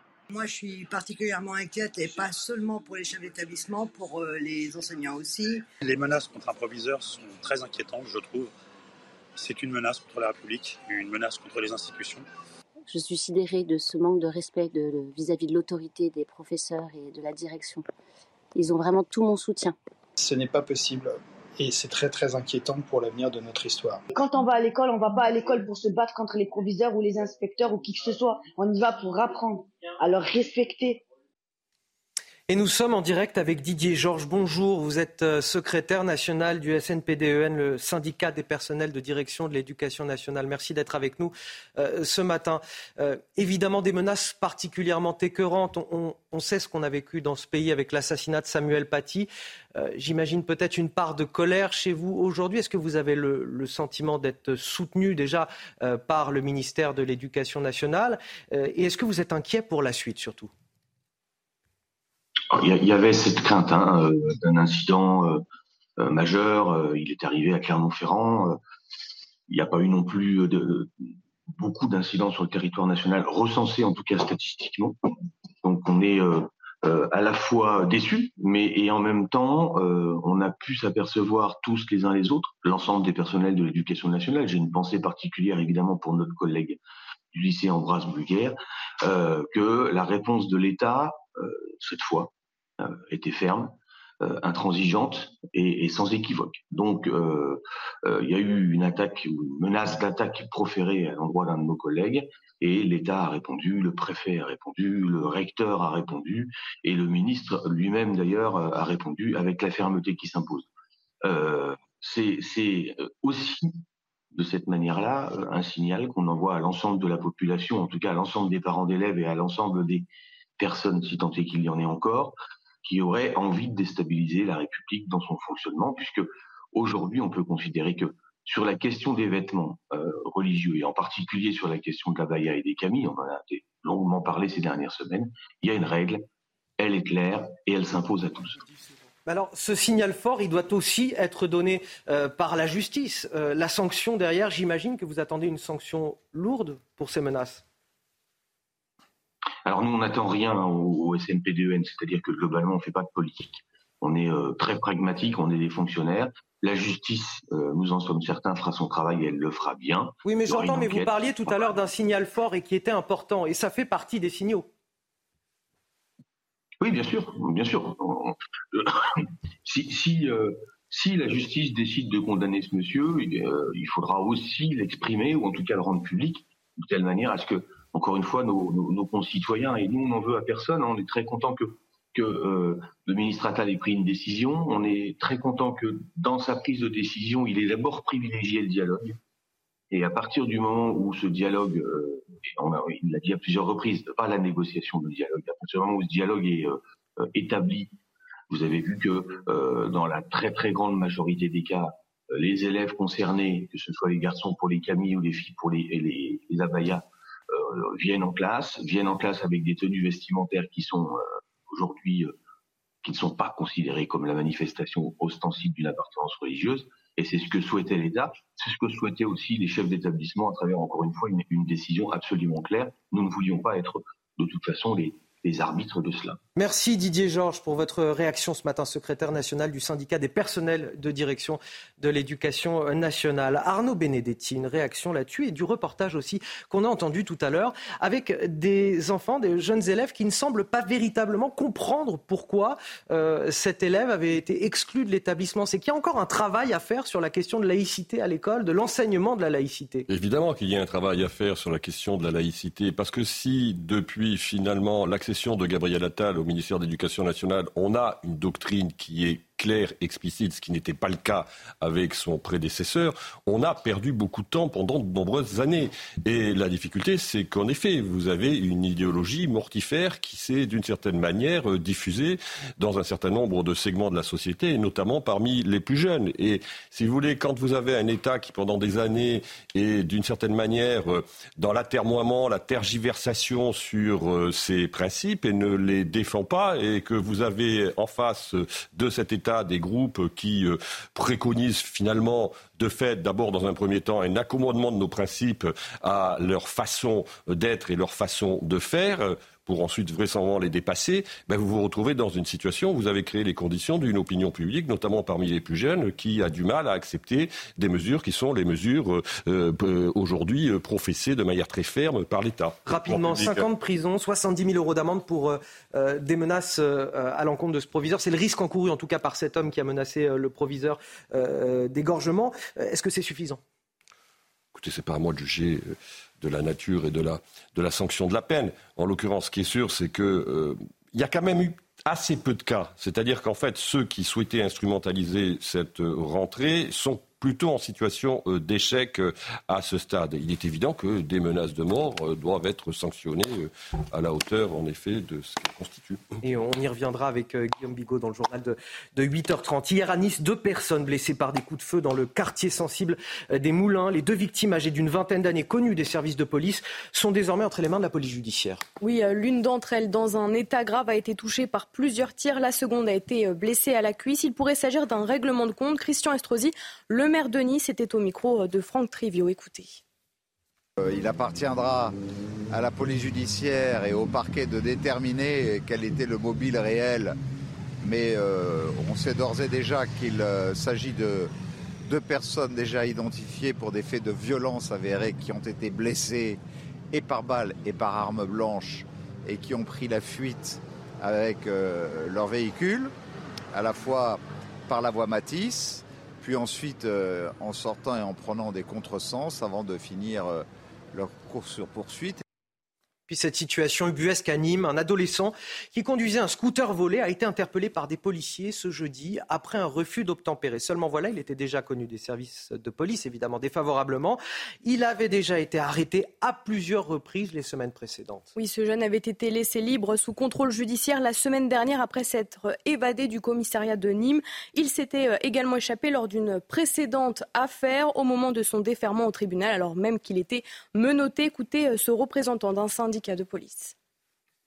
C'est un mineur de 17 ans qui n'a pas le permis de conduire, qui était sur un scooter 125 cm3, sans casque, sans plaque d'immatriculation.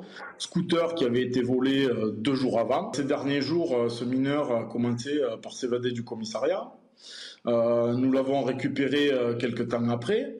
il est présenté au palais de justice. Là, il s'évade à nouveau.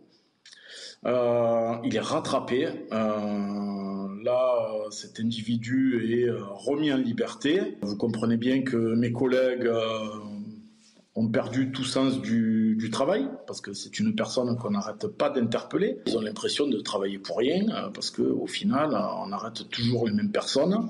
Donc il n'y a qu'une peine lourde de prison qui peut lui faire comprendre que ce qu'il fait n'est pas bien insupportable d'entendre ça, euh, Guillaume Bigot. Quelle euh, exaspération, quelle lassitude pour les forces de l'ordre. On peut les comprendre. Est-ce qu'il faut réformer la justice des mineurs?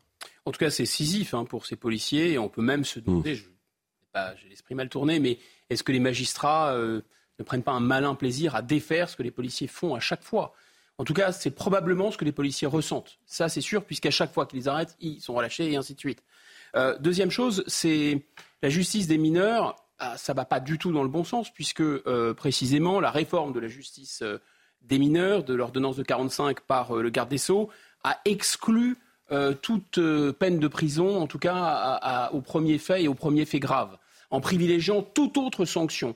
Or, tous les spécialistes qui connaissent ces questions en France, à l'étranger, etc., savent très bien que ces jeunes, à la fois pour la société, mais pour eux, ces jeunes, comme dit Maurice Berger, le pédopsychiatre, ils n'ont pas la loi dans la tête. Donc, ils ont besoin d'être arrêtés. Il y a besoin d'avoir des peines de prison courtes, rapides, certaines pour les arrêter. Et là, beaucoup d'entre eux pourraient prendre le droit chemin. Si on ne le fait pas, c'est non-assistance pour eux.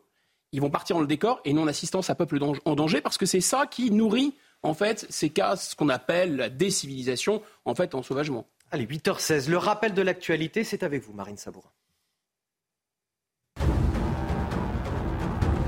Cette victoire euh, historique des Bleus hier euh, soir euh, face aux All Blacks, 27 à 13, cela n'était pas arrivé depuis 2007 en Coupe du Monde et les joueurs de Nouvelle-Zélande ne s'étaient jamais inclinés lors d'un match de phase de poule d'une Coupe du Monde. L'équipe de France prend donc la tête du groupe A. Un terrible séisme a frappé le Maroc cette nuit. 296 personnes ont perdu la vie et 150 ont été blessées selon un premier bilan. Sont principalement touchées les provinces et communes de Marrakech, Ouarzazate, Azilal et Chichawa. Et puis le procès civil pour fraude de Donald Trump et de ses fils débutera le 2 octobre prochain pour trois mois. L'ancien président des États-Unis est accusé par la justice de l'État de New York d'avoir gonflé son patrimoine de plusieurs milliards de dollars entre 2011 et 2021. La procureure générale accuse Donald Trump d'avoir manipulé ces chiffres pour obtenir des prêts plus avantageux auprès des banques. Une affaire qualifiée de ridicule selon l'intéressé. Six mois depuis euh, les violentes manifestations de Sainte-Soline. C'était en mars dernier. Neuf militants anti-bassines comparaissaient hier au tribunal correctionnel de Niort pour participation ou organisation à une manifestation interdite. Il y avait euh, des dizaines de personnes qui s'étaient réunies pour euh, les soutenir et notamment, plusieurs personnalités. Oui, comme Sophie Binet, secrétaire générale de la CGT ou encore Marine Tondelier, secrétaire nationale d'Europe Écologie Les Verts. La deuxième journée d'audience a été reportée au mardi 28 novembre. Reportage de Jérôme Rampenou Michael Chailloux avec le récit de Corentin Brio. Au moins 2000 personnes se sont rassemblées pour accompagner et soutenir les neuf prévenus des militants anti-bassines, jugés ce vendredi pour avoir maintenu deux rassemblements interdits à Sainte-Soline. Des rassemblements qui avaient abouti à des affrontements violents avec les forces de l'ordre. Un des prévenus, Julien Leguet, représentant du collectif Bassine Non Merci, évoque un procès historique. Est-ce qu'aujourd'hui la justice euh, relaxe et reconnaît le fait qu'aujourd'hui c'est l'État, c'est l'État qui respecte pas la loi sur l'eau et à ce titre-là, ben, euh, il est logique qu'il y ait d'autres formes de résistance qui s'organisent sur les territoires. De son côté, Thierry Boudot, président de la coop de l'eau et partie civile, déplore les dégradations. Et moi, si je voulais passer un message fort, c'est de dire que la violence, elle tue le débat. L'eau a besoin de débat. L'eau, c'est un, c'est notre bien commun et ça doit être débattu en permanence, même quand on n'est pas d'accord, mais pas dans la violence. Pour les participants à ce rassemblement, c'est le droit de manifester qui est mis en danger avec ce jugement. Tous dénoncent un procès politique. Moi, ça représente ça très clairement. C'est une, quelque part une oppression euh, face aux syndicalistes qu'on est. L'audience a finalement été suspendue dans la soirée de vendredi. Les prévenus encourent six mois d'emprisonnement et 7500 euros d'amende. Ah, je le disais tout à l'heure à l'issue de la météo de Loïc Roosevelt, quelle nuit difficile on a pu passer euh, pour certains d'entre nous avec cette euh, canicule qui sévit toujours euh, sur le centre, une partie du, nord de la France. Loïc Roosevelt, on a encore 14 départements en, vigilance orange, une hausse des températures exceptionnelle pour un mois de septembre. Exceptionnelle, durable, intense, du jamais vu pour une fin d'été calendaire ou après l'été météorologique qui se termine le 1er septembre. On le rappelle, une grande douceur matinale remarquable, une grande douceur nocturne les maximales vont dépasser encore les 35 degrés à l'ombre sur les régions centrales, par exemple. Hier, pour la première fois de l'année, on a dépassé les 35 degrés à Paris, à la station Montsouris, des valeurs à l'ombre. On le rappelle, nous avons battu des records de température pour un mois de septembre à Orly, au Bourget, à Pontoise ou encore à Sens, dans le département de Lyon. La France est coincée entre deux perturbations et on a de l'air très chaud qui continue de remonter de Méditerranée. Et, et moi, pour passer de meilleures nuits, j'ai une question pour vous. Combien de temps ça va encore durer Cet épisode de très forte chaleur est prévu jusqu'au début de la semaine prochaine. Début de semaine prochaine, un flux d'ouest, un vent de secteur ouest va se mettre en place. Les orages vont traverser le pays d'ouest en est. À partir de là, les températures vont baisser. À partir de là, les températures seront enfin plus respirables. On va pouvoir euh, passer euh, de meilleures nuits. Et est-ce que ces épisodes de forte chaleur comme ça, à la fin de l'été ou encore au début de l'été, vont se multiplier dans les années à venir? Et En raison du changement climatique, effectivement, les épisodes de forte chaleur seront euh, plus réguliers, plus intenses également. Et ce n'est pas euh, impossible d'avoir encore des canicules en tout début d'été ou encore à la fin de l'été, voire juste après l'été calendaire, Anthony. Merci beaucoup, Loïc Roosevelt, d'être avec nous euh, en ce week-end. C'était hier le premier anniversaire de la mort d'Elisabeth II. Elle reste toujours évidemment très présente dans l'esprit et les cœurs des Britanniques. Oui, alors euh, décédée après 70 ans de règne, elle a été célébrée hier en toute sobriété euh, par la famille royale. C'est également le premier anniversaire de règne de son fils Charles III. Le bilan de cette première année sans Elisabeth II, mais avec Charles III, avec euh, Grégory Petitjean. Ces images qui ont fait le tour du monde datent d'il y a un an. Douze mois après, les Britanniques n'ont pas oublié la reine Elisabeth. Le gouvernement vient même d'annoncer un projet de mémorial en son hommage. Vous savez, c'est courant pour les rois et les reines d'avoir des statues à leur effigie, n'est-ce pas? Je pense que c'est ce qui va se passer probablement. On pourrait créer une fondation à son nom qui irait avec une donation. Ce serait mieux plutôt qu'une simple statue que les gens regardent tout simplement. Si la reine Victoria possède sa statue devant le palais de Buckingham, peu d'informations ont filtré sur le mémorial de la reine Elisabeth. Il sera néanmoins présenté en 2026, année qui aurait marqué son centenaire. En attendant, son fils, le roi Charles III, célèbre sa première année de règne, que les Britanniques voient plutôt d'un bon œil. Je pense qu'il se débrouille plutôt bien. Et puis, c'est sa première fois. Il faut bien lui laisser sa chance. Je trouve qu'il a le potentiel pour bien mener la famille royale. Ça va dans le bon sens. Selon de récents sondages, deux tiers des Britanniques se disent satisfaits de la première année de règne de Charles III. Un mot rapide sur le G20 qui démarre aujourd'hui à New Delhi en Inde, une réunion de famille euh, dysfonctionnelle selon les mots du chef euh, de l'ONU, Antonio Guterres. Oui, alors que le président américain Joe Biden est arrivé sur place, deux grandes puissances ne seront pas présentes, la Chine et la Russie. Évidemment, pour parler de, ces questions euh, de guerre en Ukraine et des questions climatiques, difficulté de tous ces pays à se mettre d'accord sur ces sujets. On vous emmène à Marcillac ce matin, dans le sud-ouest de la France, alors que les températures ne descendent pas sous la barre des 20 degrés la nuit, les vendangeurs doivent s'adapter. Oui, et pour cela, ils travaillent de nuit pour préserver la fraîcheur du raisin, une pratique qui se répand de plus en plus face au réchauffement climatique. Immersion dans les vignes avec Corentin Brio. Des vendangeurs préservés de la chaleur et du raisin de meilleure qualité. Ici à Marcillac en Gironde, les vignes sont parcourues et secouées aux alentours de 5 heures du matin et sous 20 degrés. Des conditions de travail étonnantes, mais devenues nécessaires avec la chaleur. On a plusieurs dégâts, on a donc des, vins qui sont plus oxydés, donc en termes de goût, ça serait beaucoup moins joli. Et puis la température du raisin fait que euh, et la couleur et le goût euh, sont complètement transformés. Les récoltes nocturnes permettent également de faire des économies d'énergie en évitant les coûts de refroidissement des grappes. Ramasser le raisin frais permet au vin de préserver sa meilleure couleur possible. Donc la couleur, elle est continue dans la pellicule, dans la peau du raisin. Et donc il faut limiter la migration de la couleur dans le jus. Et pour ça, plus on ramasse les raisins tôt et frais, euh, plus on arrive à, limiter l'extraction. Des vendanges de nuit donc pour permettre de profiter du meilleur vin possible à tout moment de la journée. Mais qu'il soit blanc, rosé ou rouge, il est à consommer avec modération. Allez, vous restez avec nous euh, sur ce plateau. Guillaume Bigot euh, et euh, Arnaud Benedetti, on va continuer à commenter toute l'actualité.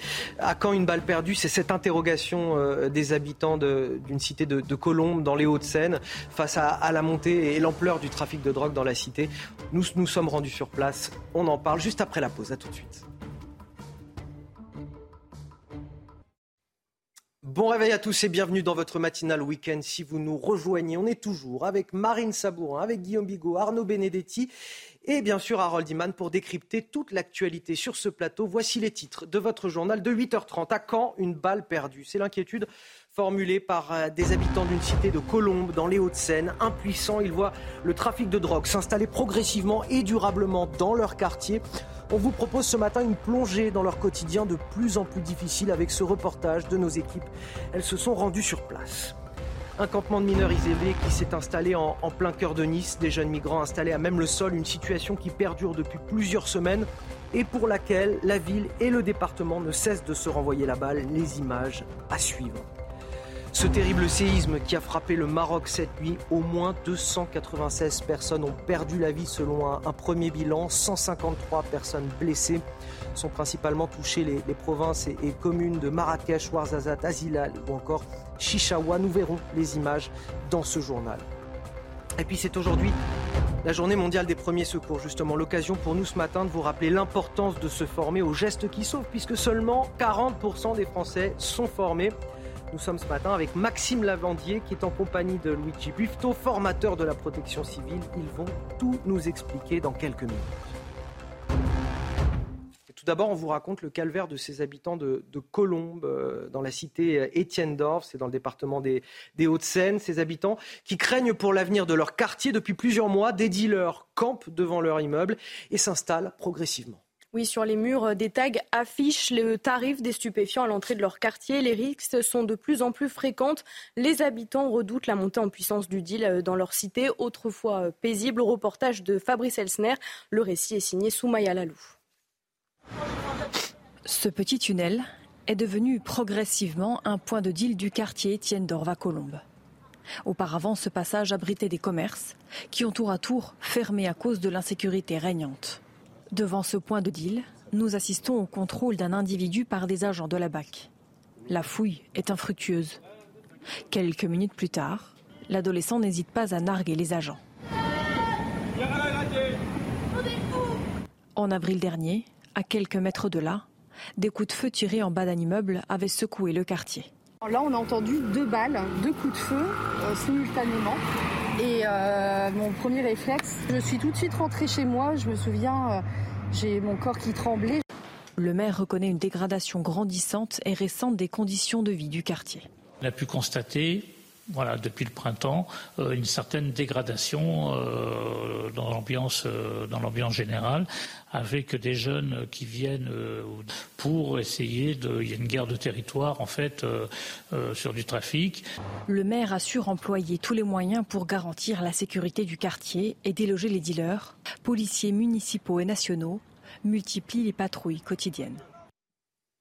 Alors Guillaume Bigot, on peut la continue encore longtemps, cette liste de villes qui sont gangrénées par euh, les trafics de stupéfiants. Là, on parle de Colombes. La semaine dernière, on vous a montré un reportage à, Melun, mais on peut parler de Nîmes, on peut parler de Marseille. Euh... Oui, le plus frappant, c'est vraiment l'extension. L'extension territoriale, ce qui correspond d'ailleurs aussi à l'extension territoriale des émeutes. Ce sont plus seulement les fameux quartiers sensibles qui sont bien recensés, et euh, dont on sait qu'ils étaient dangereux, qui concentraient toute la criminalité. Là, ça s'étend partout. Ça s'étend et ça s'étend aussi dans la durée, j'allais dire. C'est en plein jour, c'est en pleine journée qu'il y a des tirs, euh, euh, que les habitants euh, sont dérangés. La réaction, là, euh, on, entend, on entend le maire qui s'était déjà fait connaître par des sorties anti-police particulièrement virulentes, maire élevé de, de Colombes. C'était Dil, j'ai entendu ce qu'il qu avait déclaré aussi aux Parisiens. Il a dit, mais en fait, j'ai envoyé des employés municipaux pour nettoyer les tags, les tags qui annonçaient qu'il y avait un point de deal, four, comme on dit dans le jargon, et qu'il y avait et, et, les tarifs aussi. Donc l'essentiel est fait pour lui puisqu'on a effacé les traces en quelque sorte. Donc c'est pas la réalité qu'on veut supprimer, c'est les traces de la réalité. Et surtout qu'ils le font sur les réseaux sociaux aussi euh, l'annonce de leur. Il y a même, euh, oui, pardon, une sorte de Uber shit en quelque sorte mmh. euh, qui s'est installée. Donc vous voyez, il y a une banalisation euh, de ce trafic de stupéfiants et enfin ça signe également l'échec de la politique de M. Darmanin, parce que démanteler un, un point de deal, c'est automatiquement en réouvrir un à côté, ailleurs. Et on voit bien que ça se propage. On va commenter ce, ce, reportage avec vous, Arnaud Benedetti, et surtout la réponse de Gérald Darmanin, puisque justement, au moment où on diffuse ce reportage, Gérald Darmanin donne une interview aux Parisiens aujourd'hui en France sur la lutte contre les trafics de drogue. Nous menons une guerre avec des réussites, dit-il, même si l'on ne réussit pas partout. Oui, Gérald Darmanin promet d'être encore, encore, plus offensif dans le domaine et annonce la création d'une unité d'investigation nationale d'une centaine d'effectifs mêlant policiers et gendarmes. Explication de Maxime Lavandier. Gérald Darmanin résigné, prêt à tout pour éradiquer le trafic de drogue en France. Dans une interview accordée au journal Le Parisien et face au pessimisme de certains policiers, le ministre de l'Intérieur estime que ce combat n'est pas encore perdu. Nous ne parvenons pas à éradiquer définitivement le trafic de drogue, mais nous limitons fortement l'ampleur et la puissance des organisations criminelles. Il faut contenir la pieuvre, c'est la bataille de Stalingrad. Interrogé sur une possible légalisation du cannabis voulu par certains députés, le locataire de la place Beauvau reste fermé à cette proposition.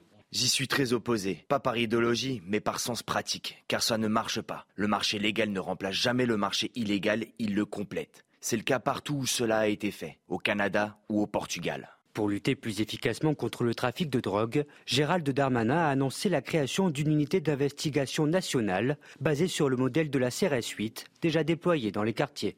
Je vais mettre sur pied une unité d'investigation nationale d'une centaine d'effectifs mêlant policiers et gendarmes, avec des chiens, des enquêteurs spécialisés dans le blanchiment, des moyens technologiques. Ces enquêteurs viendront en appui des services locaux pour mener des opérations d'envergure, soit en réaction, soit en prévention. Un combat de longue haleine mais qui semble porter ses fruits pour le ministre, qui fait état de 1000 points de deal en moins en un an sur l'ensemble du territoire.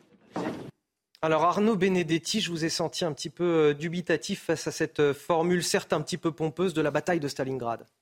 Oui, ça me paraît une formule un peu inappropriée en l'occurrence, parce que si les soviétiques euh, avaient mis les moyens que l'on met pour vaincre les armées allemandes à Stalingrad, je ne suis pas sûr qu'ils l'auraient emporté. Mais si vous voulez, la, difficulté de Gérald Darmanin, c'est qu'il dit qu'il mène la guerre, mais c'est qu'in fine, ce sont les les, délinquants qui mènent la guerre aujourd'hui euh, à l'État et qu'on n'arrive pas euh, manifestement à euh, circonscrire le, phénomène, malgré des déclarations toujours plus bellicistes du ministre de l'Intérieur, malgré l'annonce toujours de moyens supplémentaires, le fait qu'il s'inscrit quand même dans la longue durée parce qu'il a compris que c'était quand même un peu, un peu plus compliqué et que les mots et la communication ne suffisaient pas, mais ce qui se dégage quand même de manière assez pérenne euh, des prises de parole de Gérald Darmanin, c'est que, au-delà des mots, les résultats ne sont pas aujourd'hui au rendez-vous.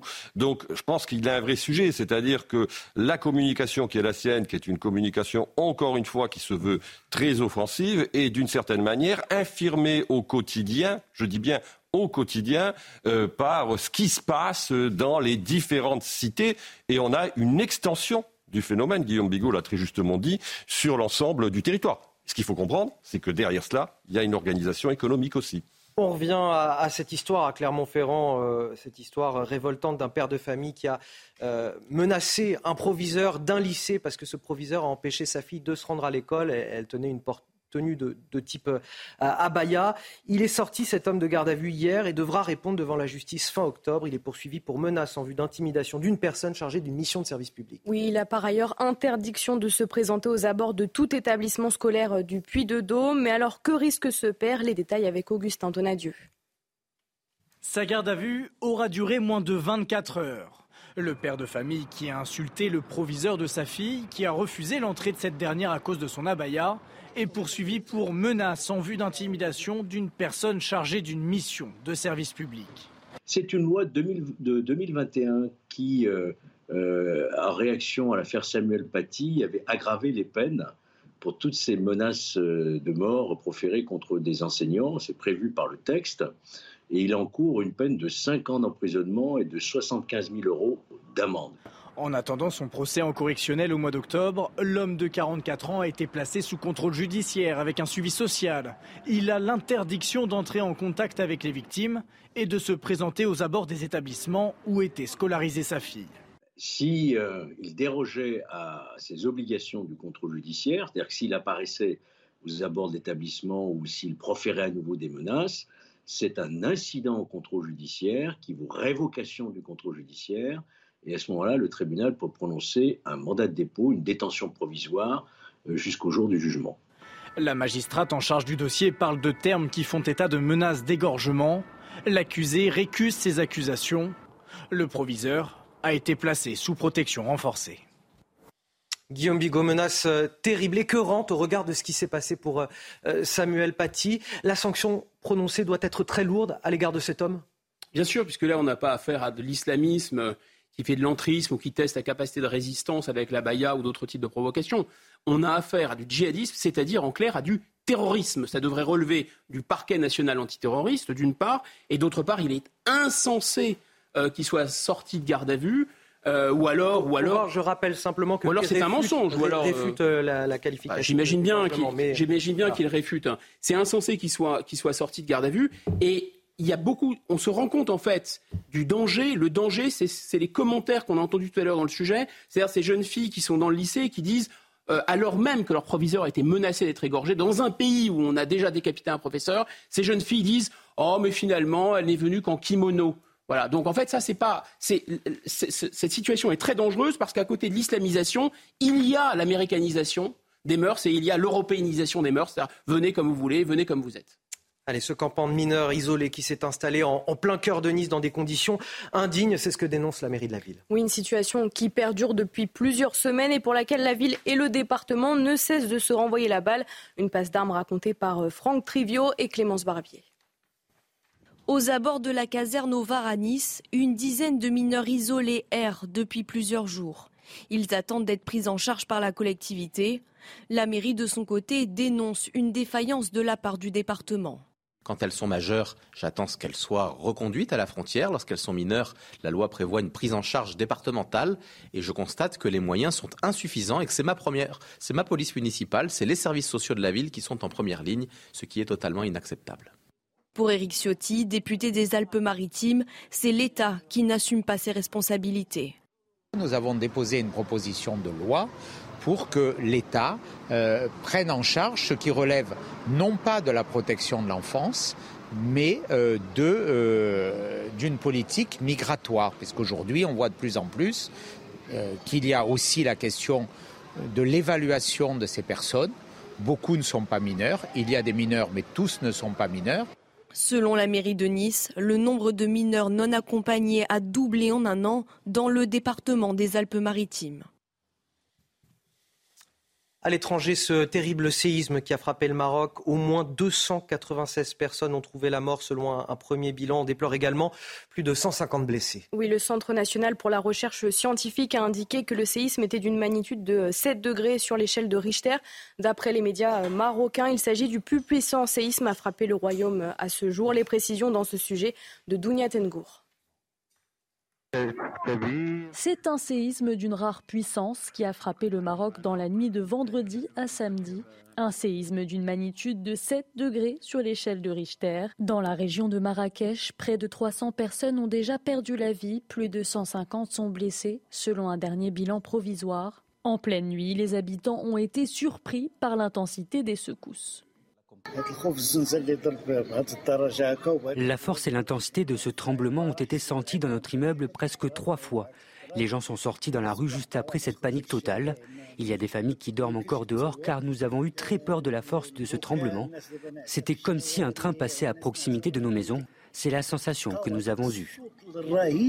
Des secousses ressenties à Marrakech, mais aussi dans d'autres villes du royaume, telles que Rabat, Casablanca ou encore Agadir provoquant des scènes de panique dans les rues. Nous étions dehors avec ma femme et nous avons senti la terre trembler. Soudain, dans la rue, euh, les gens se sont mis à courir dans tous les sens. Plusieurs immeubles se sont effondrés, les dégâts à déplorer sont nombreux. D'après les médias marocains, il s'agirait là du plus puissant séisme à frapper le royaume à ce jour. À l'international, toujours, euh, c'est aujourd'hui que démarre le sommet euh, du G20 en Inde, à New Delhi. Une réunion de famille dysfonctionnelle, ce sont les, mots du chef de l'ONU, Antonio Guterres. Oui, alors que le président euh, américain Joe Biden est arrivé sur place, deux grandes puissances ne seront pas présentes, la Chine et la Russie. Harold Iman, après le sommet des BRICS, les pays émergents le mois dernier, qui a semblé consacrer la puissance chinoise. Est-ce que le fait que le président chinois ne soit pas là montre la faiblesse du pays? Ça montre euh, un, recul diplomatique énorme pour Xi Jinping, car euh, au BRICS à Johannesburg, il a réussi lui-même à faire entrer six nouveaux membres Iran, Argentine, Égypte, Éthiopie, Arabie Saoudite, Émirats Arabes Unis, contre l'avis du Premier ministre Modi. Donc, vous voyez sur la carte, des pays en rouge sont des pays des BRICS qui sont également tous membres du G20, qui comprend aussi des pays en orange.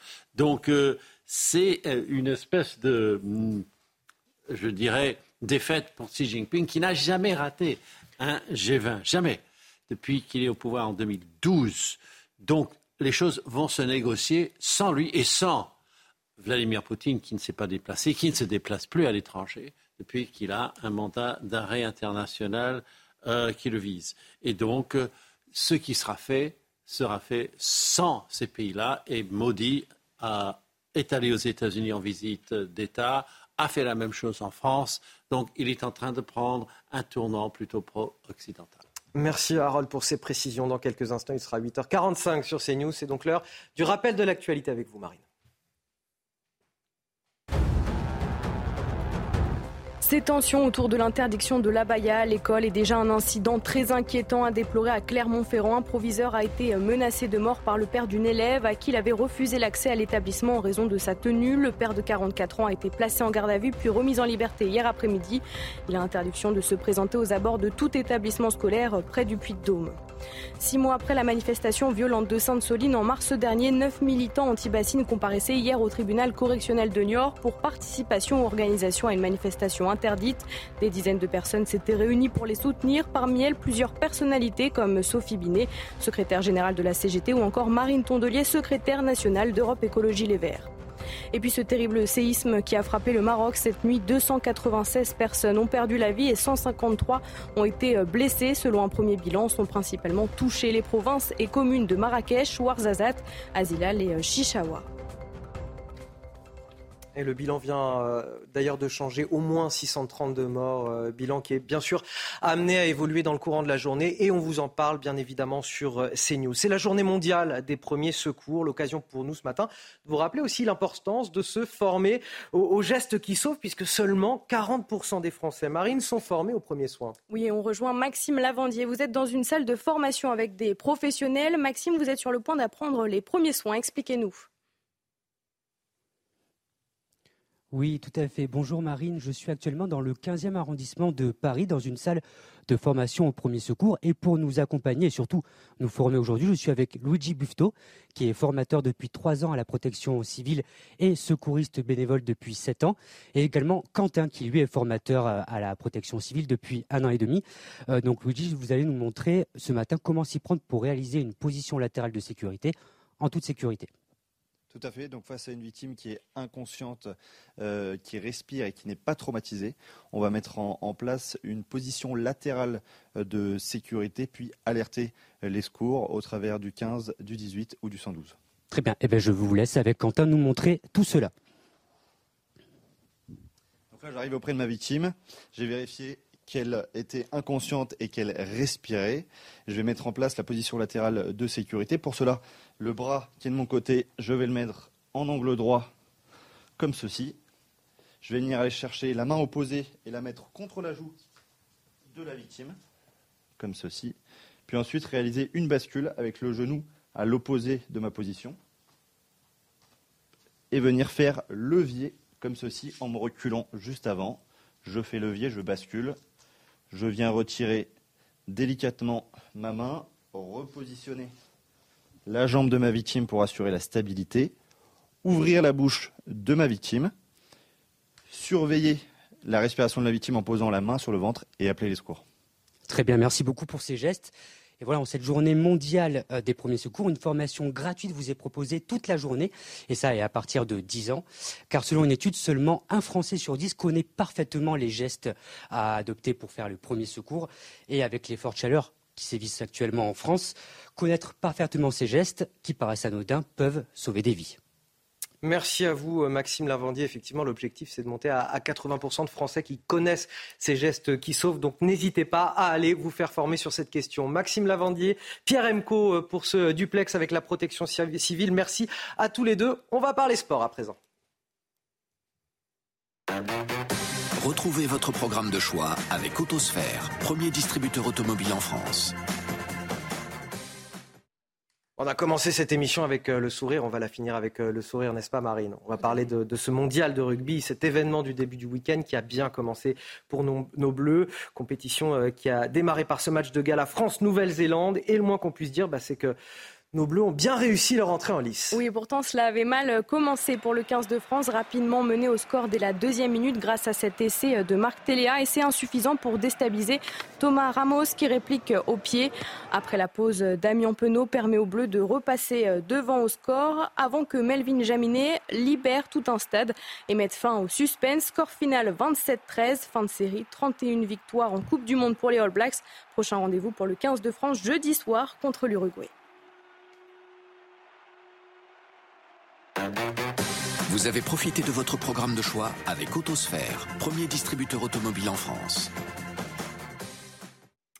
On arrive déjà à la fin de cette matinale. Le temps pour moi de remercier mes, mes deux derniers invités, Arnaud Benedetti et Guillaume Bigot, bien évidemment. On vous retrouve euh, dès demain. On trouvera également Marine Sabourin, Harold Iman pour toute l'actualité euh, internationale. Merci à tous de nous suivre. Nouveaux horaires, hein, je le rappelle, pour la matinale week-end, encore demain matin. 5h55 pour la prise d'antenne pour vous délivrer toute l'info. Vous restez avec nous sur CNews. Dans un instant, c'est l'heure des pros.